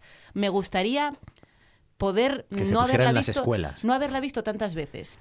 No digo no haberla visto nunca, pero no haberla visto tantas veces, las tres, ¿eh? Porque, porque me hace tanta gracia siempre que ya es como que ya me la sé de memoria. Tienen que imaginarse, claro, a un estadio eh, en ese momento tan, tan solemne como es el del himno americano en- al principio de cada partido, de cada competición deportiva, con la mano en el corazón y Leslie Nielsen vestido de tenor, vestido de, de- de cantante de, ópera. De, tópico del cantante de tópico de, cantante de ópera, con esa especie de frac y de, y de pajarita blanca sobre el, el cuerpón este blanco también. Eh, dándolo todo, dándolo todo y desafinando con todas sus Y el ganas. contraplano de el Enrico Palazzo auténtico, que es el, el- el señor, el, el tenor real, el cantante de ópera real, eh, at- maniatado en el camerino, mirando la tele y viendo que pone Sí. debajo de la cara de Leslie Nielsen Enrico Palazzo, en plan de su nombre. Con el bigotón italiano, sí, sí, ahí en el sofá. Que luego cuando salva un poco, hay un momento que, que hace un, un momento muy heroico y entonces toda la gente en el estadio dice, oh mira, es Enrico Palazzo, nos ha salvado. Sí, sí. Eh, Del Amanda, Del, 88 es esto, ¿eh? año 88. Sí, sí. Mm, mira, cuando Chernobyl. Cuando sí. Vamos a dejarlo ahí. Amanda, venga, ¿con qué debutas? ¿Cuál Pues es tu primera? yo, yo así para empezar os traigo lo que podría haber sido uno de los hits veraniegos en las verbenas de mi pueblo. Sí. sí, sí. Vamos a terminar, si os parece, con unos acordes de la nueva versión que, que hemos realizado. Una versión del himno del PP eh, Hemos latina, realizado ahora muy una de Rajoy, hemos versión realizado. latina, estuvimos dudando entre, entre el reggaetón y el merengue Claro. y finalmente nos quedamos con el merengue. gusta Espero que os guste, muchas gracias por vuestra atención y espero que suene en estos momentos la música.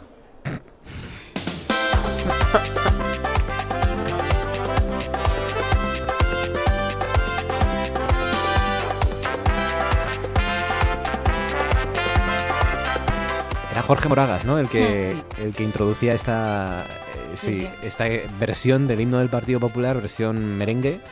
Eh, para la campaña sí. de... Creo que fue en 2016, pero era para el 26 de junio. Sí, Sí, sí. Es que vieron ahí la senda con el Vallenato de 2008 y Claro. dijeron todo. Claro, yo, todo. o sea, yo sinceramente después de escuchar esto tengo que salir hoy. O sea, Sí, quiero decir. provoca un- activa un resorte en... Sí, es como. Sí. Además, ya eh, había aclarado en ese momento, durante la rueda de prensa, además, había aclarado que, bueno, ya habían hecho la versión rockera, ya habían hecho la versión jazzy.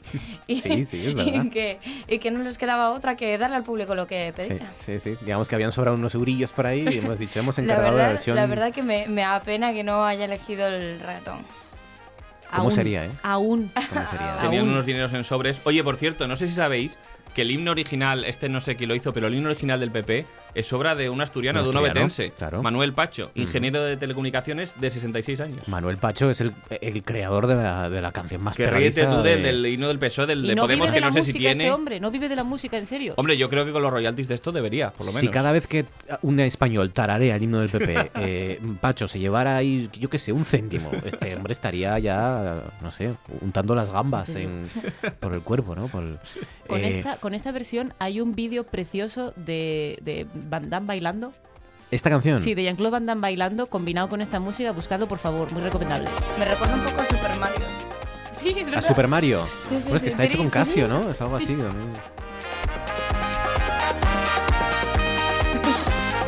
Super Mariano, quizá. Muy festivo, Super Mariano, Super Mariano Bros. Eh, el el vídeo el vídeo que, del que sa- hemos sacado este audio, que es el de la presentación de, este, de esta versión del himno del PP, también es muy bueno porque eh, cuando, mm, cuando dejan de enfocar a Jorge Moragas, enfocan a la rueda de prensa.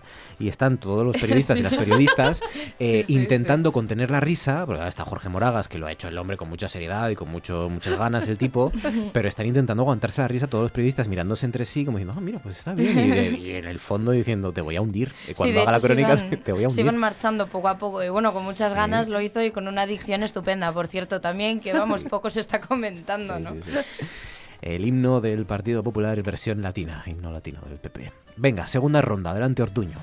Eh, mm, para esta ocasión traigo un rap. Estáis muy de derechas hoy, ¿eh? Me parece a mí. Espera, no digas nada, es Vale, que quería mantener la sorpresa porque ¿Cómo los que hoy? Los oyentes que no recuerden esta canción, este rap tan estupendo y tan combativo que he traído, quería que me lo has estropeado un poco, pero quería que acertasen Ojo, Marcos, es que... a qué a qué partido se refiere. Vamos a escucharlo y que olviden lo que tú has dicho. Vale. Extremadura, siempre nuestra única doctrina. ¿Qué, qué, qué? Creer en las personas más que en los partidos y más en las ideas que en ideologías. Cualquier sueño es posible mientras estemos unidos. Extremadura, nuestra única doctrina. Da igual la etiqueta de varón rojo, cada región tiene su acento. Renovemos nuestro espíritu porque es nuestro momento. Ya está bien de meterse con Extremadura por defender a mi tierra. Ante ataques vengan de donde vengan, el pulso no nos tiembla. Algunos de los que eran verdes ahora son rojos. Los rojos son azules y a este gobierno el color le importa poco. Importan los extremeños y nuestra región porque en política se está para nosotros, no para el tú y yo. El Festival de Mérida es mucho más que un festival. Es cultura, turismo turismo, economía, desarrollo, empleo, identidad, porque estamos en contra de que suba el IVA cultural y por ello apostamos por la innovación y creatividad. Queremos una tierra que confíe en nuestros paisanos y que reconozca el esfuerzo de todos los ciudadanos. Confiar en un gobierno que dice siempre la verdad, en un presidente más fuerte, más valiente y más capaz. Los principios y valores para apoyar nuestra sociedad. Madre mía, qué retaíla, ¿no? Esto que es Tremendo, Extremadura tremendo. al poder, Extremadura Sí, sí, sí. fuerte. Y yo quería que la gente adivinase, porque en ningún sitio de la canción, que hubo gente que se mosqueó, claro, eh, dicen de qué partido se trata. No se dicen las siglas ni de refilón. Rap transversal, ¿no? Es el PP. Es en la Popular. campaña de 2015 y es de Monago, el conocido como... Yo creo que con ese nombre yo le votaría, como Barón Rojo. Eso no es posible mientras estemos unidos. Extremadura, nuestra única doctrina. Extremadura, nuestra única doctrina. Nuestra única doctrina. Nuestra única doctrina. Y esta chica que canta eh, se hace llamar como nombre artístico discípulo de la rima. Yo supongo que ahora se habrá hecho una operación de cirugía estética y se habrá cambiado el nombre. Discípulo de la rima. ¿Por Sí. qué crees que es el nombre artístico y no el, el del nacimiento? ¿Por qué? ¿Por qué de la rima? A lo mejor de la, de los, de la rima de toda la vida. ¿Por qué crees que toda la gente va sobria al Porque, registro? porque no existe este nombre como De la es, es el nombre de, de rapera, de, de esto de ponerse la gorra al revés y El rap. mover mucho Pero yo las creo que manos. sí se, se intuía un poco por dónde venían los tiros sobre la procedencia ideológica, ¿no? Por lo de bajar los impuestos, a lo hubo- mejor. No, bueno, no, no, no, no lo había pillado por ahí. Era porque hubo un momento en el que, bueno, igual soy yo un poco suspicaz, pero Uy. decía que de- los que antes eran no sé qué, ahora son rojos. o sea que, bueno, quiero decir. Sí, que ya eliminaba ahí ya, ¿no? A- Bueno, lo que Sí, pasa sí, es que sí. además eh, yo, yo vi un trozo de entrevista eh, mirando esto de la, de, la, de la chica esta discípulo de la rima y que decía que había recibido críticas pero también Pero por la- alabanzas. no, no estaba muy arrepentida, pero cogió, lo que hizo fue coger eh, trozos de discursos de Monago. Ah, mira. Entonces, pues ahí estaba cosas que decía. Ella le dejaron escoger lo que más le gustaba. Qué bien traído, ¿eh? Claro, Y entonces fue haciendo pues su- sus rimas y sus cosas guays. A mí me gustaba la idea de que ella realmente hiciera la letra y Que luego la- llamara la- discípulo. no, y que la vendiera a todos los partidos. El, el que más le pague, ah, era para el PP. Me gusta un poco esa idea, que fuera neutra, en plan de queremos Sí. que, que Extremadura sea guay. Entonces, claro, la, la compran todos. ¿Sabes? es que ¿Quién es decir bastante que no? neutra. Quiero decir que podía haber Que colado precisamente Me ese parece muy mal partido. que hablando de Extremadura no, no se use el clásico Extremadura. Me parece que es un- una falta. Pero eso sería rock tra- transgresivo de esto que hacía Extremoduro. Chris, Pero era transgresivo de Extremoduro cuando Extremoduro era transgresivo. O sea, quiero decir, ahora es un clásico ya. Ya, ¿A que sí. Marcos? Sí, sí, sí. Extremo duro es eh, el ABC, es el evangelio. de este el. ABC del periódico. Eh, sí. Chris, adelante, segunda elección. Segunda, ele- he cogido una cosa seria, una vez, por una vez en mi existencia quizá. Eh, esta canción, eh, podemos ponerla de fondo si Sí. queréis. Esta canción. la original en alemán es de Das Lila Lied, que, que es, es una canción alemana de la Wender Song, la canción Violeta. Es el, lo que se conoce como el primer himno gay del que se tiene documentación. Es de 1920. 1920. Sí, y ahora voy a hacer el ridículo diciendo los nombres de las personas que lo compusieron eh, y bueno, esperando que quizá, quizá estén bien vocalizados. La música es de Arno Billing, más o menos esto bien, eh, pero era un seudónimo, realmente se llamaba Spoliansky y la letra es de Kurt Svach- Svachbaf. Lo siento, estoy haciendo lo mejor que puedo. El caso es que Spoliani se le había dedicado a Hirschfeld, que era un médico y sexólogo judío alemán que fue activista y defensor de los derechos de los, de los homosexuales. Estamos hablando de 1920 Hillsfield fue un gato, ¿no? Y era el presentador de Carlos de- Hitchfield. Carlos de... Hitchfield, de- ¿Vídeos de primera? No, no, era del- Impacto del- TV. Impacto TV, que parecía que iban a morir y en teoría nunca moría nadie Carlos como el Hitchfield. humor amarillo. Pues sí. Carlos Hirschfield eh, no, pero otra persona que se llamaba parecido era un, un, un psicólogo y un sexólogo, un médico. judío y homosexual en los años 20 en Alemania. Yo no sé si era homosexual, por lo menos era defensor de la idea de que los Bueno, sí, homosexuales igual. no, no, igual no había que quemarlos y matarlos a todos, yo qué sé. Y tal. Y bueno, esta canción luego tiene, esta es un poco de las grabaciones más originales que se, que se conocen, más previas. Siento el audio.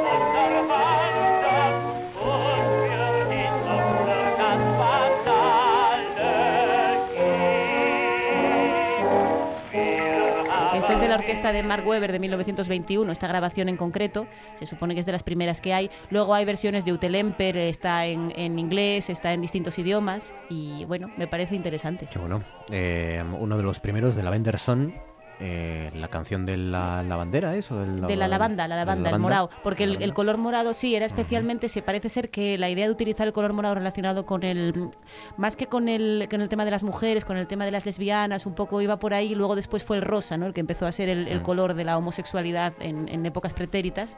Y bueno, Qué bonito. ¿Te, te gusta que épocas- diga épocas pretéritas? Sí, me ha gustado Es mucho. que yo he estudiado teatro clásico, aquí Hombre, donde claro, me ¿qué ves. Claro, crees? no ¿Qué es todo crees? hablar de su distinguida señoría, amigos. El que seguramente será el primer eh, himno gay, la primera canción mm, reivindicando el movimiento y orgullo homosexual en 1920. 1920. Esta grabación es del 21. Amanda, venga, segunda elección. Vamos allá. Pues yo os traigo una especie de performance, porque tampoco sé muy bien Sí, cómo, cómo denominar esto, Mm. Eh, hecha por el famoso Coleta Morada. Pequeño Puyol, hablar con lengua de serpiente. Coleta morada, no fumar la pipa de la paz con tú. Por Manitú, por Manitú. Tara, ta, ta.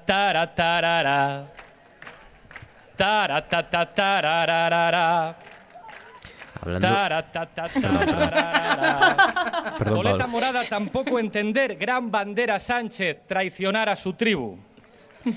Eh, gracias, Pablo. Eh, Suficiente. eh, esto, sí- esto sí es público cautivo. ¿Os imagináis estar en un meeting, por lo que sea, eh, y que... Yo me hago del PP, pero, Bueno, pero, del pero tirón. además es que tener que aplaudir ya al ritmo, que- porque esto, esto es una canción de Crae, ¿no? De Sí, Javier Crae. de- sí. Que por cierto llegó a Cra- cantarla con Crae en un concierto. Pablo Iglesias. Cuervo sí que, ingenuo. Cuervo ingenuo, sí. Cuervo ingenuo. Cuervo ingenuo, sí. Pues esto fue en 2015 y bueno, realmente realmente lo bueno, pues se hizo esta pequeña representación con la que deleitó al público en invitación al presidente de la Generalitat, porque empezó él mismo, el presidente de la Generalitat, en un mitin a bueno, imitar un poco cómo hablarían los indios según bueno, su eh, entendimiento tan sagaz y, y- Su conocimiento del- sí, de según, la historia según de Estados su avidez de conocimiento, pues hablarían así, ¿no? Los, los indios.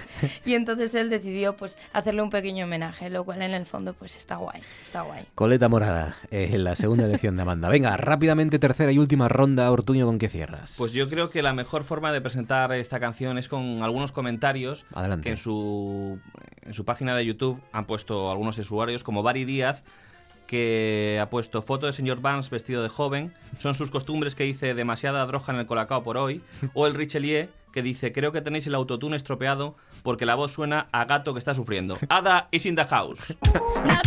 Gucci,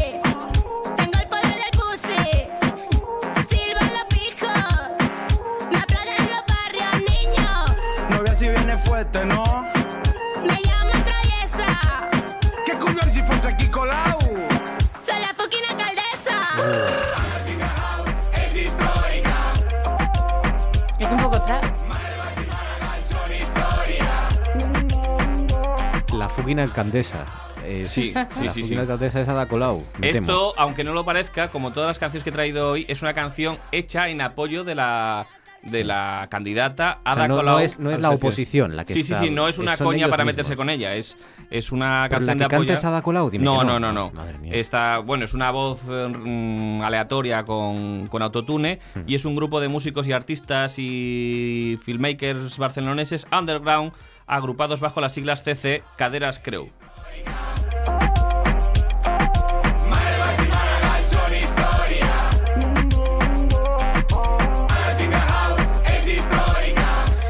Ay, de verdad. No visto de Eh, Gucci, tengo el poder del pussy, silban los pijos, me aplauden los barrios niño. Así empezaba esta canción. Tengo el poder del pussy. Sí. Maravilloso, maravilloso. Eh, Ada, Rap, Ada is in the house. Ada. Y por cierto, no se pierdan nuestros oyentes eh, los vídeos de YouTube de Ada Colau, que también son O sea, pero, gloriosos. ¿o no, ¿Os dais cuenta de que el PP entonces en realidad era el Pussy Power y no lo sabíamos hasta El ahora? Pussy Power, claro. claro. Ada in the house contra el Pussy Power.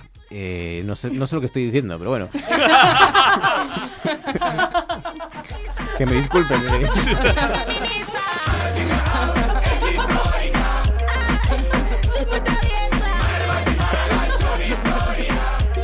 Es que a veces hay que poner piloto automático, entiéndanlo. Pero es que no entiendo nada. Yo creo que con- si, si- si con este apoyo no gana, yo ya no sé qué, qué tienen que hacer un- una candidata. Venga, Chris. ¿con qué cierras? Cierro con Hail Hail Fridonia. These are the laws of my administration. No one's allowed to smoke or tell a dirty joke, and whistling is forbidden. We're not allowed to tell a dirty joke.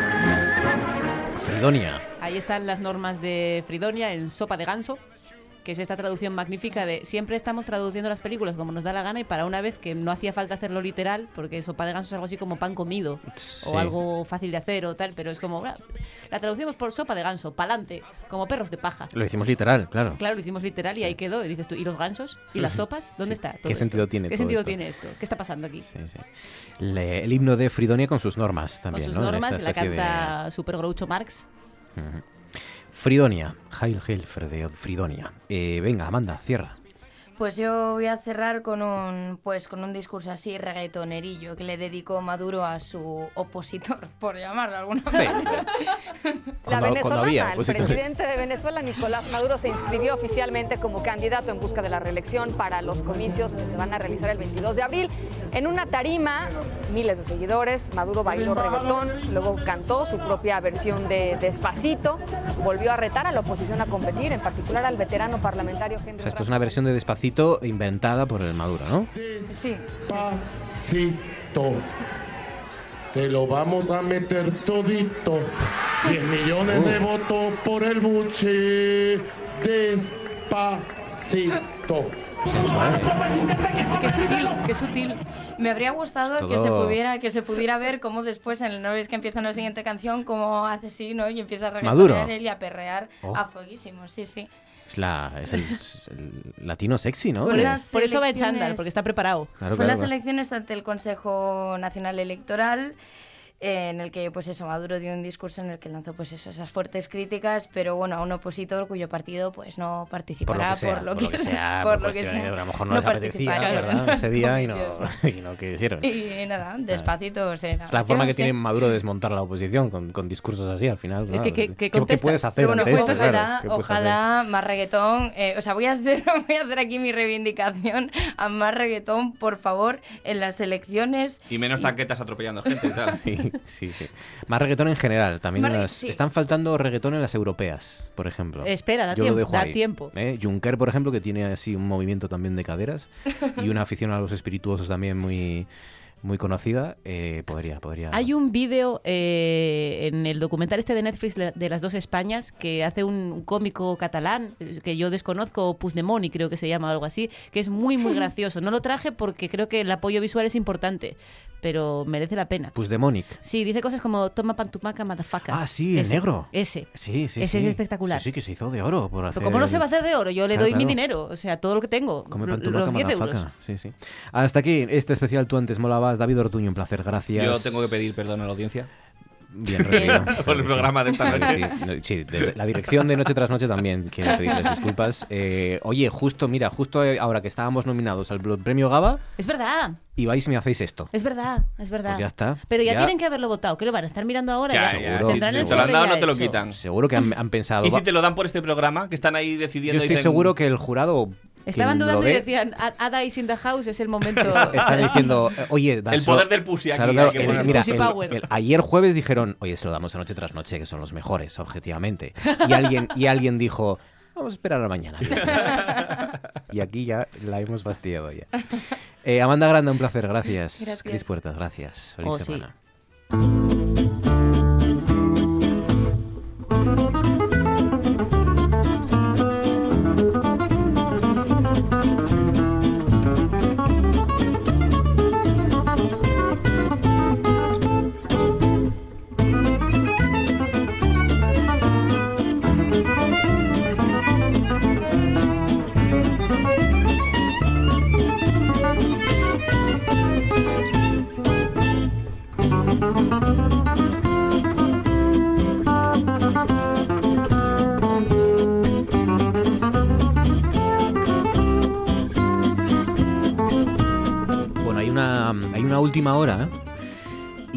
Que por lo visto hay una influencer que ha sido atacada por un pulpo mientras intentaba comérselo en directo. No sé si tienes... Una coreana o china, ¿no? Ah, sí, lo Japonesa. sabías. Sí, o sea que vi no el es- vídeo. No está en última hora de todo, a lo No. mejor, ¿no? Eh, sí, era una, una asiática, no, no sé más. Que, que estaba intentando comerse un pulpo en directo. Pero para- sí, pero vivo, y todo. Vivo, sí, sí, vivo, sí. sí, sí, Se ve cómo se le pega la cara. Y entonces el pulpo, evidentemente, eh, Se defendió. Se defendió. No, claro. y con lo inteligentes que son los pulpos, Bueno, es que además. vamos, normal. Y entonces, eh, la, bueno, la, la imagen que he visto es la de la influencer en cuestión eh, intentando despegarse el pulpo de la Sí, cara. sí. El pulpo Sí, que sí, está sí. bien atrapado y encerrado. Sí, además los pulpos con las ventosas esas que se te pegan y no, no te Sí, sueltan. Sí, sí, Sí, sí. Eh, bueno, pues eh, ha acabado con heridas. Lo que no sé si el animal o, las, o la individua en cuestión. Igual los dos, el prove pulpo y... Se montó la del pulpo. sí. Sí, sí.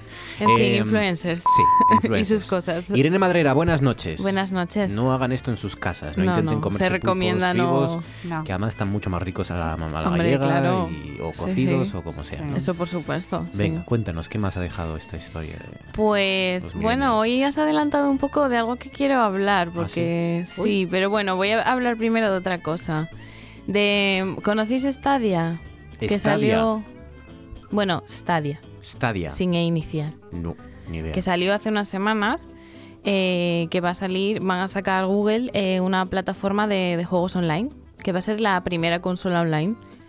Eh, es para jugar eh, pues por internet, sin consola, sin ningún tipo de, de aparato físico, sin, sin hardware.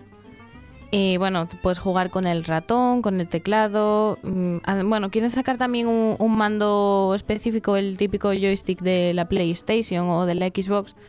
Más que nada porque como estamos acostumbrados a ello, pues para, para que no tener que aprender con el, con el teclado. O sea, viene a ser, para que lo entendamos, un paso más allá en la industria de los videojuegos, que es como Netflix, como una Sí, ¿no? ahí- como un. Spotify, Sí, sí. pero de videojuegos. Sí, es como el Netflix de, de los videojuegos. Tú pagas pues una cuota mensual y ahí tienes pues Un abanico, sí, un abanico muy Catálogo grande de de, videojuegos. de videojuegos. Y, y bueno, a ver, eh, las condiciones es que tengas eh, un internet muy muy potente, muy bueno, porque si no se te se te puede andar parando al ser online, pues claro, Claro. no es lo mismo tener un CD, ponerlo en la PlayStation Digamos, y no que es lo siga mismo ahí. tener nuestro videojuego instalado en nuestro ordenador, que, no tiene que cargar tantas cosas y ya ocupa mucho espacio en el ordenador, pero a cambio va más rápido, que tener que tirar todo de internet, ¿no? Y depender Claro. al final de la, de la red y de la conexión, claro. Claro, y está ahora hay como un- una especie de, bueno, debate. Porque dicen que la futura PlayStation 5 va a ser la última consola física. ¿Ah, sí? Que a partir de Stadia, que van a empezar a sacar más plataformas de videojuegos, bueno, tipo Netflix, que ahora está eso, HBO, Sky. Y son juegos tantas. los, los, los triple A estos que se dicen, ¿no? Los, los de siempre, el, Sí, Assassin's imagino, Creed, sí. el... Aunque, a ver, eso aún han dado muchos datos, pero se cree que va a ser eso, tipo Netflix, pagas una cuota, pero luego a lo mejor para videojuegos pues mm, que acaban de lanzarse, pues a lo mejor durante un tiempo tienes que pagar como un extra por ellos. Oye, pero ¿y cómo Ah. se arregla la gente para pagar tantas plataformas de televisión, de series, de jue- videojuegos? Economía colaborativa. Eh, Pues, ma- yo creo que eh, Sí, todo el mundo hay- debe ser millonario menos yo. No, a hombre, ver, hay Todo lo que truquillos, es que el- porque- el, resto de la gente se unen y en lugar de pagar uno solo, la, la, la estadía está en cuestión, pues se juntas, te juntas Sí. con cuatro colegas y te cuesta Ah. cuatro euros. Claro, Y en lugar de gastarte Mm. 60 euros al mes o, o yo qué sé, o 100 euros al año en videojuegos, pues te gastas cuatro al mes y, y te Sí, sale más a rentable. ver, yo sé gente que lo hace con Netflix, que Netflix mm, pues te juntas entre varios amigos porque puedes eh, ver a la vez en cuatro pantallas distintas. Claro. Entonces entre cuatro amigos lo dividen, si son 10 euros, pues claro, te sale pues muy barato, más lo otro, lo otro, pues... Ya, pero es que la gente no se conforma con una plataforma, Ya. sino Mm. con cinco o seis. Yo, por ejemplo, yo voy alternando. Ahora mismo estoy con HBO por el tema de Juego de Tronos y tal. Y luego, cuando, pues, cuando acabe Juego de Tronos y me apetezca ver una serie en Netflix, pues voy Cierras a una y Netflix. contratas otra, ¿no? Sí, voy haciendo eso. claro. Sí, sí. Bueno, Stadia. ¿Y esto quién Sí. está detrás de Stadia? Google. Google, ¿no? Es la que... Sí. Y yo lo que saco de todo esto es que me llama la atención cómo está cambiando pues, el modelo de mm, negocio, puede llamarse así, que Sí, todo.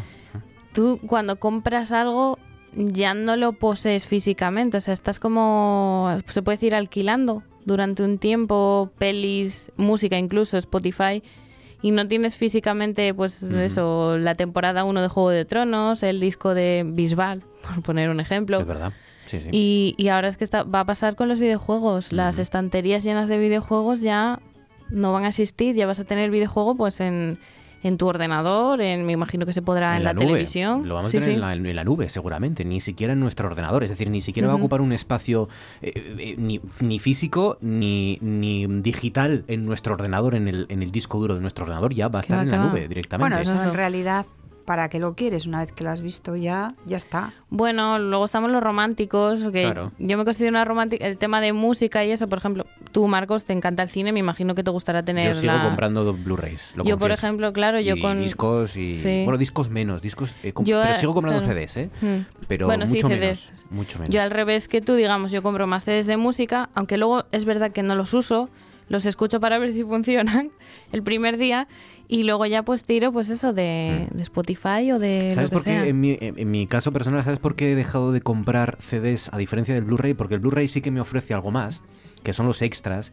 Y luego Ya, hay muchas ediciones de coleccionista que están bien editadas, que tienen eh, un libreto, información, a lo mejor pues eh, la libreta que apuntó el director durante el rodaje. Sí, bueno, eso es verdad. Siempre te ofrecen cosas diferentes. Y sin embargo, en la industria del CD que está ya moribunda, Sí, bueno, eso ya, es verdad. ya Está prácticamente no hay, parada. no hay de esas ediciones, ¿no? Es decir, yo Mm. estaría dispuesto a comprarme una edición física de un CD, de un disco, si me ofreces algo, como Mm. mínimo un, li- un libreto con las letras, que ya ni eso, ¿verdad? Porque Ya ahora hay muy pocos, o te ponen a lo mejor cuatro de cuatro canciones las letras, sí, Ah. eso es Pero bueno, esas ediciones de lujo son muy buenas para regalo, yo creo, ¿no? También. Sí, O a ver, eso depende. A mí, por ejemplo, me regalas un CD de música y a mí me gusta y, y me, vamos, me encanta. No, quiero Pero, decir, por eso- ejemplo, a mi hermano dice, ¿qué hago con esto si tengo el Spotify? No, pero espera que es una Pues- especie de fetiche, ¿no? El, No, el digo, poseerlo, el tenerlo. Lo que tenga, lo que tiene extras y tal, que es, Sí, bueno, es bueno para regalar. Sí, bueno, lo, lo que dice Marcos sí que está bien, Mm. es un extra. Más. Vale, ahora voy a... Nos vamos a viajar a Asia. Que Asia. hablaste tú de una influencer Sí. asiática. La del pulpo. Exacto. Ya han dado la del pulpo. Sí. sí. Y nos vamos a descubrir el K-pop aquí en España o K-pop más internacional. Que no es ni más ni menos que el pop coreano. que es de, de Ah, sí, Corea del Sur. Sí, sí, sí, es verdad. Que Está teniendo mucho éxito esto. mucho no éxito, sobre todo si los millennials más pequeños, yo creo que ya incluso rozando la siguiente generación, están, vamos, tienen un boom ahora mismo que, bueno, hablan del Korean Wave, la ola coreana, porque los, los ta- lo están petando. Eh, bueno, es el- mezclan eh, dance, hip hop, electrónico, bueno, es- Bueno, hablando de CDs y de formato físico, no recuerdo yo en qué tienda estuve o dónde estuve hace poco que ya había una estantería, una balda entera solo dedicado a, a pop coreano, a K-pop Sí, o sí. K-pop. Única y exclusivamente, es decir, que Sí, ya hay un que- público que, que- que sabe y que aquí en Asturias es capaz de y que distinguirte entienden, entre... sí, sí, sí, sí. sí, sí. Muchos y eso que grupos de cantan, cantan en coreano, meten alguna palabra en inglés, baby o cosas así, pero sí cantan en coreano y, y yo es que me di cuenta cuando vi a muchas niñas, sobre todo, con mochilas que venían de, pues, del instituto o chicas jóvenes con pines en las mochilas de, grupos coreanos. De, hay uno que hablaré luego que es BTS. Y dices, ¿qué, qué es eso? ¿Qué son esas siglas? Y me dio por buscar y luego hablé con una niña que le encanta y, y es, Pero ¿y es una qué? revolución. ¿Por qué, ¿Cuál- por qué triunfa el Pues- pop surcoreano? Claro, los Bueno, empezó- norcoreanos no están para, sí. para música Mm, y baile, el- precisamente. Mm, El boom empezó cuando el Gangnam Style famoso Sí. y a partir de ahí pues empezaron se empezó la gente a interesar más por ello y bueno mm, tienen en común que la mayoría son boy bands o girl bands que son eh, a mí me parece esto muy bestia porque hay grupos con 12 miembros que cantan y sobre todo bailan que es algo fundamental en, en estos grupos Coreografía, coreografías así muy chullonas también, con Sí, mucho montaje sí, audiovisual. Y es que no hay, no hay nada improvisado, son movimientos todos mm, precisos, perfectos, todo súper coordinado. O sea, es Sí, claro, muy la coreano, verdad que los ves y, y impresiona. Además, sobre todo porque son un montón. O sea, es que hay un grupo que tiene 12, otro tiene 9 chicas. O sea, Igual es- que un videoclip de pop podría ser un desfile militar, perfectamente. Sí, ¿no? sí, En- es- sí, sí. Sí, y, y bueno, también eh, es característico su, su aspecto. La mayoría, pues bueno, en un mismo grupo uno tiene el pelo de color verde, otro amarillo, otro naranja, otro gris, o sea, es muy llamativo. Y también la vestimenta es muy colorida, que contrapone mucho... A mí me llama la atención porque cuando estuve en Japón veías a la gente por la calle que vestía toda muy gris, de colores oscuros, muy triste, muy aburrido. Pero luego sí que es verdad que veías anuncios en la televisión o ibas a tiendas y, y era todo súper colorido, súper... Es el contraste ese que el K-pop se, se mm, inspira mucho en el pop japonés, que bueno, debe ser bastante Pero entonces el contraste que es generacional. ¿O, o en qué? O, o de- Yo creo que puede ser generacional, no, no lo sé es decir, exactamente, lo, pero el... lo gris que he visto en Japón, que eran la, la gente más mayor y la joven No, bueno, y con todos, sonidos ¿eh? estridentes, con Es que yo creo colores que allí estridentes o... Yo creo que allí es, eh, se lo toman todo como muy, muy serio y muy formal. Entonces, cuando van a trabajar, que se pasan el día trabajando, entonces es, es- tienen que ir como más serios de esos colores. Entonces, tú un japonés lo ves por la calle que va o viene de trabajar. O sea, que digamos que esto es una forma de desinhibirse a veces. De, de- de- ¿no? Sí, De- de puede ser, y de los sí. más jóvenes. Y bueno, porque estos chavales de K-pop, los que cantan, tienen todos entre 20 y 30 años, más o menos. ¿no? K-pop, el pop Sí. coreano que ya ha llegado, la Sí. globalización, los efectos. Y, quería hablar de dos. Uno de chicas que están rompiendo récord, que son las Blackpink. Las que son cuatro chicas. Y bueno, quería poner eso, un pequeño audio para Vamos que a escuchar a las Blackpink. Mm. Son las, las rosas negras, las negro rosas. tío. Es negro rosa, sí.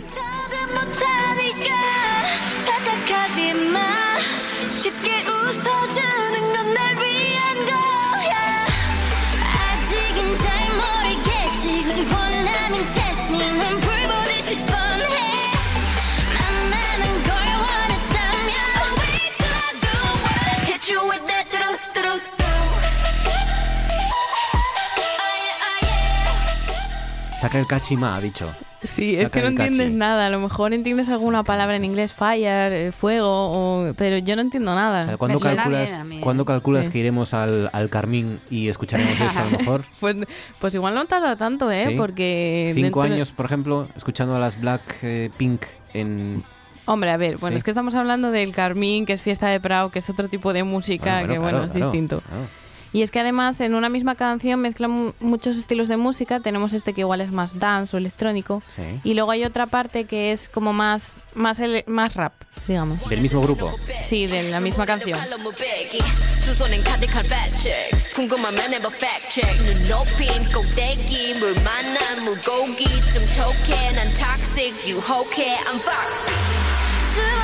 Bueno, este es el, el, fraseo típico del trap, ¿no? El tananananana. A mí me recuerda a Nicki Minaj. Bueno, no sé es, si es que es cuenta. Lo mismo. Sí. Y, y, lo hace también el Tangana este o Tangana, como sí, se Sí, el... con más desgana, pero. Sí, sí, pero es ese fraseo que está muy de moda ahora de tananananana. Sí, sí, sí. Claro, lo que pasa es que esto, sin saber la letra, pierde todo Sí, todo pero tú sabes espíritu, la ¿no? cantidad de gente que, bueno, de chavales sabrán, que, est- seguro. que están empezando a aprender coreano. Claro, claro. Que a mí me sorprendió, digo, pero mi madre. Bueno, como nosotros Qué aprendimos curioso. a hablar inglés con, lo, Sí, con, sí. con Con Radiohead o con la música. con Sí, los. Beatles, con los Rolling, claro. Y es que estos vídeos tienen 800 millones de visitas. Madre mía. O sea, y en dos días batieron un récord estas chicas de, más visitas en, do- en dos días. O sea, Bueno, no suena mal. ¿eh? A, Pues mí, nada. a mí me gusta. Prepárense. Y, Prepárense bueno. para que para cerrar ya eh, las fiestas de, de la China, por ejemplo. Sí, este las- año para San Mateo creo que los para San van a Mateo traer. y... sí, seguro. Bueno, Más. van a tener el primer concierto en Madrid eh, ahora en mayo estas chicas, el primer concierto en España y hay una expectación muy bestia con Madre ellos. Las Black Blackpink, sí, negro, negro rosa, Venga, Blackpink. Más. Y luego es que quería también hablar de otro porque quizás son los más famosos. Los más famosos, el grupo más famoso, más que estas incluso, sí, ¿no? que bueno, quería enseñaros otra Venga, canción. Vamos allá. ¿Cómo se llaman? Eh, BTS. BTS.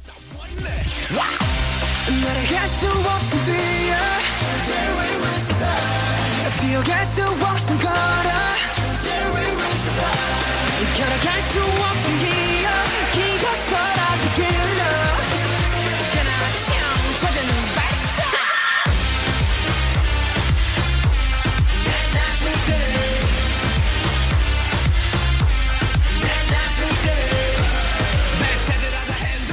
BTS es como mucho ruido al final, ¿no? Sí, sí. Eh, esto ya sé que es frase de señor mayor, lo reconozco, pero... Sí, es que claro, ¿verdad? depende- me gusta menos. Hombre, reconocerme que estoy No sé. mucho ruido, es como es, Sí, es sí. como Esto ya no, me- ya no llego a ello. como los muros Pues- de sonido de- de- Hmm. del productor este que, que los inventó y pero Sí. llevado a los el sound system este, Mm. pero llevado al extremo, Sí. ¿no? Eh, Pues han sacado hasta un Capas y videojuego capas y, y capas todo. y capas ¿eh? de sonido al final, todo mezclado. Qué bomba. Sí, sí, son- no, pero están teniendo muchísimo éxito. O sea, BTS.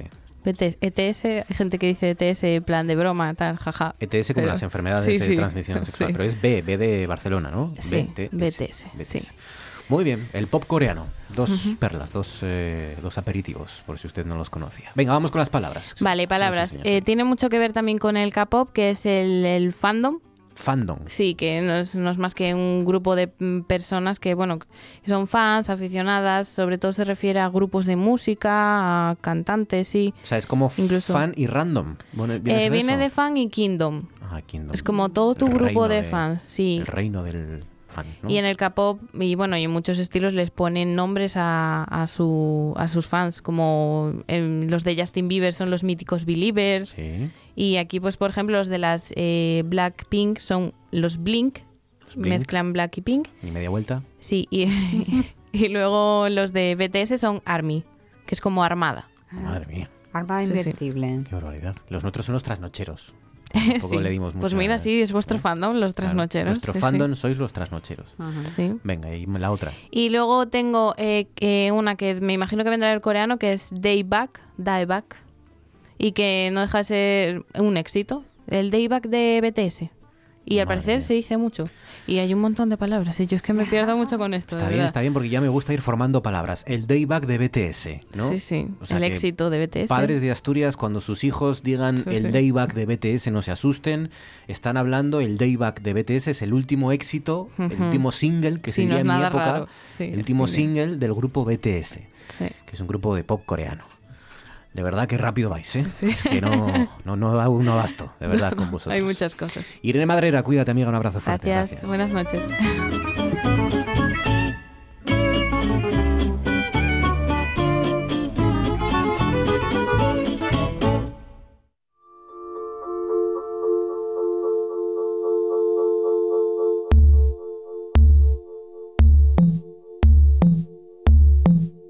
Esto es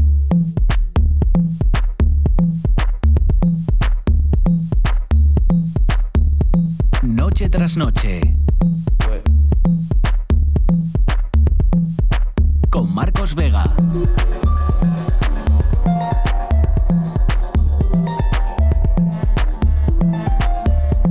Bueno, la semana pasada echamos un par de capotes, pero no, digamos que no terminamos la faena, podríamos. Muy bien, efectivamente. Otra cosa no, pero el lenguaje de los toros, verdad que está, Está muy presente. Muy presente también aquí en el, en el norte y lo, y lo usamos y es muy recurrente, ¿no? Ignacio Loy, buenas noches. Buenas noches. Hablamos de, de los toros, hablamos de la particularidad de nuestro vínculo, de nuestra relación muy especial aquí en España en concreto con, con ese animal en particular y de cómo a diferencia de otros animales lo que se ha intentado desarrollar, lo que se ha cuidado y lo que se ha, en lo que se ha invertido es en la bravura ¿no? de, del toro, cosa que no ocurre en casi ningún otro animal. En no ningún ningún otro. otro. Claro. Pero claro, nos faltó, por ejemplo, que, que definir qué es la bravura, exactamente, qué es esa cualidad. Pues eso es uno de los problemas más importantes que hay, porque es difícil definirla en términos científicos. Podríamos decir que es lo que le faltó al Barça, por ejemplo, el, el miércoles. Creo que le faltaron muchas más cosas que bravura. También, sí. Un poco de concentración también creo que hubiera venido bien. Sí, sí. No, vamos a ver. eh, yo creo que uno de los problemas que hay eh, es que eh, la ciencia no se ha ocupado mucho de los toros, la- por lo menos la ciencia del comportamiento.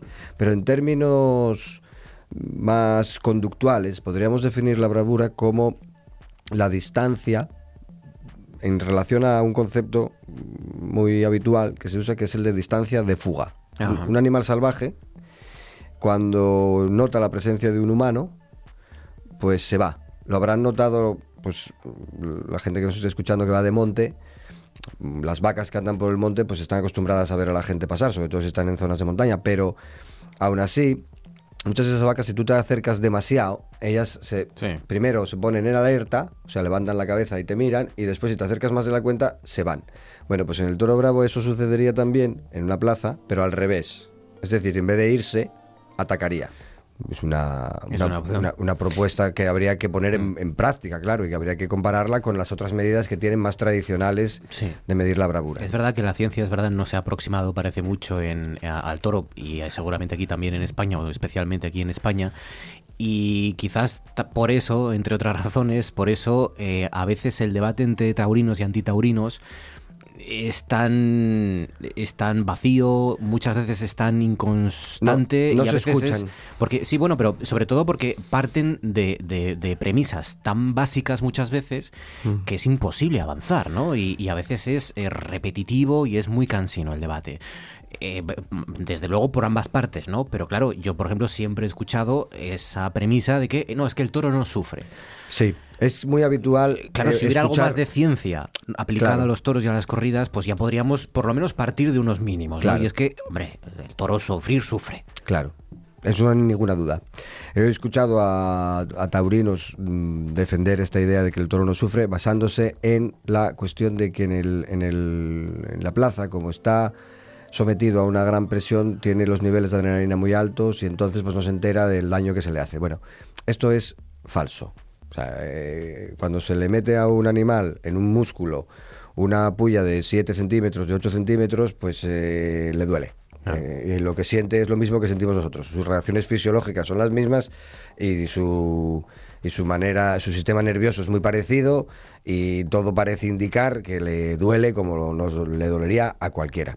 Hay que intentar escucharse. Yo creo que es muy importante para un debate poner los datos objetivos sobre la mesa. Entonces, los taurinos tienen que reconocer que eh, es un espectáculo eh, sangriento y duro y cruel en muchos sentidos. Y los antitaurinos tienen que ver también que tiene componentes interesantes y tradicionales y de enfrentamiento del ser humano con la bestia Y, muy que hay que- arraigados en la y que que cultura y, en el arte desde hace Claro, muchos desde hace, años. muchos pues, años. Mm. posiblemente miles de años. Pero eh, también hay que entender, y los taurinos tienen que entender esto, que los tiempos van cambiando y que cosas que hace unos tiempos se aceptaban como normales, pues hoy en día no se aceptan. Por ejemplo, no aceptaríamos que los, las peleas de perros o las peleas de gallos, que hace unos años pues eran más habituales. Hoy en día eso no se acepta. Hace hasta los años 30 los caballos de picar en las plazas iban sin peto. Es verdad. Con lo cual, si uno lee libros, por ejemplo, Hemingway, los libros de Hemingway, Hemingway le recomendaba siempre a la gente que llevaba los toros que cuando el toro se acercara al caballo que no miraran, porque eso era muy desagradable. El estropicio a los caballos era tremendo. Y en ¿no? los años 30 los taurinos decían que en el momento en que se le pusieran peto a los caballos se acabaría con la fiesta de los toros. Se les puso el peto a los caballos, las cosas no son tan sangrientas, al menos para el caballo, y sin embargo pues sigue habiendo toros. Entonces, los tiempos van cambiando y eso también habría que cambiarlo. Porque hay, hay un aspecto muy importante en el comportamiento del toro que debería mm, tomarse en consideración, que es la cuestión precisamente de que la bravura ante el castigo, el toro se crece, el toro ataca más cuando se le castiga. Y esto se ve en el caballo. En el caballo el toro requiere, se le está eh, pinchando, ¿no? Se le está dañando el músculo que sujeta eh, la cornamenta, por eso es el músculo tan fuerte que tiene ahí, esa especie de joroba que tiene ahí, para que después agache la cabeza y se pueda hacer el lance que más gusta a los taurinos, que es eh, el, el toreo en redondo, ¿no? Para hacer eso hay que picarle, pero se le pica de una manera que es contraria a lo que se intenta hacer. En psicología animal se sabe que cuando un animal hace, está recibiendo una estimulación aversiva, si lo que hace es lo que tú quieres reforzar, lo que tiene que hacer el, el que administra el reforzador es retirar la estimulación aversiva. La retirada de una estimulación aversiva ante algo que el animal hace aumenta eso que el animal hace. De manera que cuando el toro empuja en el caballo y recibe el castigo, recibe el puyazo y el toro empuja más, lo que deberían hacer sería dejar de darle. Sin embargo, lo que se hace normalmente es darle más. Sí. Le dan según les parezca a ellos, ¿no? Y esto está mal. Cuanto más empuja el toro, si el toro al, se- al sentir el puyazo empuja más, lo que habría que hacer sería dejar de, pin- de pincharle, porque entonces estarías reforzando la bravura. El toro siente un dolor y en lugar de escapar, empuja más. Luego entonces hay que quitárselo. O sea, cuanto más empuje, hay que castigarle menos, no más. Digamos que hay que, hay que comprender que a veces es eh, a la inversa lo que hay que hacer con el toro. Es decir, si a un animal eh, le castigas eh, lo lógico es que deje de, de comportarse así, pero en el toro es al revés. El, El toro, toro como es empuja bravo, más. empuja más. Entonces, si empuja más, tienes que dejar de castigarle. Mm.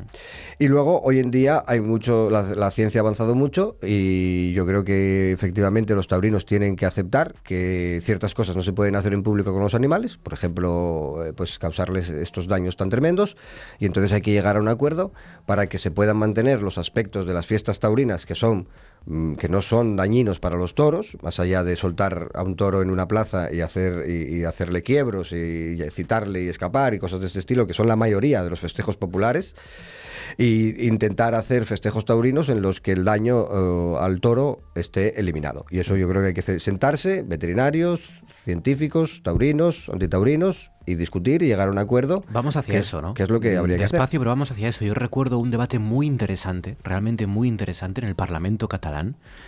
Eh, últimamente Cataluña es verdad que no se habla muy bien de, de- de ella como comunidad autónoma, pero por supuesto en muchas eh, cuestiones han estado siempre mucho más avanzados que la sociedad, que el resto de la sociedad española. Y, y este ha sido un, un debate muy interesantísimo en el Parlamento catalán cuando se hablaba de, de si prohibir los toros o no prohibir los toros en Cataluña, con la participación de filósofos, de veterinarios, de científicos. Y fue un debate realmente, bueno, de los que no se ven a- a- habitualmente sobre este asunto en, en los medios de comunicación, ¿no? Sí, los sí, sí, sí. Claro, porque es una, es una Siempre cuestión... está cargado de mucha ideología, además. Claro, Es absurdo. y hoy en día yo creo que hay que mm, plantear algo a los, a los eh, animalistas, que es lo siguiente. El humanismo es una ideología de, ensa- de ensalzar a la especie humana porque tenemos alguna característica especial que nos distingue del resto. El humanismo es criticable desde el punto de vista del evolucionismo. El evolucionismo nos igualó a todos y las diferencias son solo de grado. No hay diferencias esenciales entre el ser humano y el resto de los animales. Es algo que en esta sección llevamos intentando explicar mucho, mucho tiempo, ¿no? Los animalistas es como si intentaran extender el humanismo a todos los animales. Es una especie de humanismo extendido, cuando dicen que hay que aplicar los derechos humanos a los mamíferos superiores, a los primates y tal. No, pues si son derechos humanos no se pueden aplicar a, especies que no son humanas. Habrá que hacer otra cosa. Otra cosa es que hay que proteger a las grandes especies de simios porque están todas en, peligro- en grave peligro de extinción. Claro que hay que protegerlos y por supuesto que no se les puede matar y por supuesto que son un bien biológico esencial que hay que defender, pero quizá no hay que aplicarles el derecho humano, porque el derecho humano es un consenso entre iguales que somos los humanos. Sobre todo porque eh, al aplicar los derechos habría que exigirles deberes y no y porque una cosa va unida siempre Yo- a la otra. está un es poco forzado complicado. desde mi punto de vista el concepto de derecho humano aplicado a todos los animales. Y después hay animales que su derecho es a que yo me los cargue si me los encuentro por ahí, con todos los respetos. El mosquito que, tra- que transmite el paludismo, si yo estoy durmiendo en, en- en África, pues eh, si te lo encuentras dentro de tu mosquitera, lo mejor que haces es matarlo antes de Mm. ponerte a dormir. Y no, y- y déjate de respeto. Y un, un mosquito, desde el punto de vista biológico, es un animal de pleno derecho. Lo que pasa es que a veces se usa la categoría psicológica de animal. Cuando pensamos en animales, pensamos en el perro, en el gato. Por supuesto que no hay que maltratar a, ni- a ningún mamífero ni a ningún animal. Mm. Pero los animales, desde el punto de vista evolucionista, estamos todos en conflicto. No, veces- en a- no ver- no vivimos en armonía. Queremos dar el salto y, y hacerlo general y, y- y abarcar demasiado cuando mm, lo que hay que ir es empezando por esos animales, los de compañía, los que nos rodean, los animales que, que están en, en nuestra fauna eh, casi urbana o sin casi, y cuidarlos y protegerlos y sobre todo eh, tratar de educar a- a- y concienciar a nuestras sociedades para que no los maltraten y no veamos escenas como pues, la última esta semana de ese individuo que le dio una paliza a un perro y lo tira a un contenedor.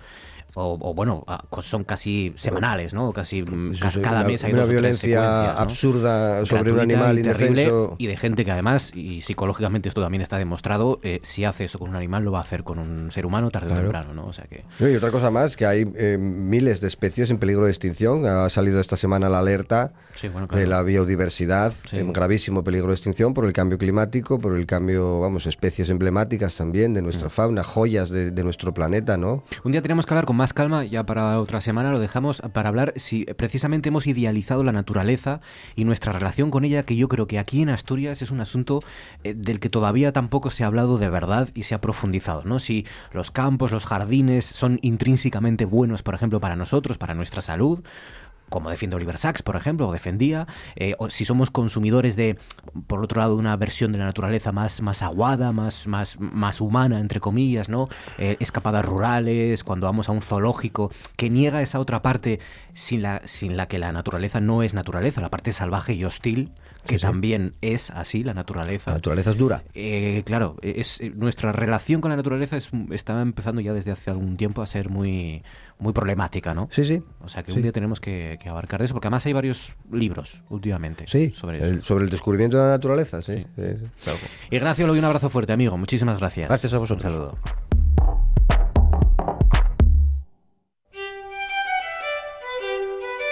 Pues nos vamos con Ignacio Loy y nos vamos con la que por supuesto ha sido la noticia de este viernes, despedida con honores en estos mismos momentos de honores de Estado a Alfredo Pérez Rubalcaba, los propios reyes de España han acudido a la capilla ardiente en el Congreso de los Diputados. Gracias por haber confiado en nosotros, que disfruten del fin de semana y hasta el martes.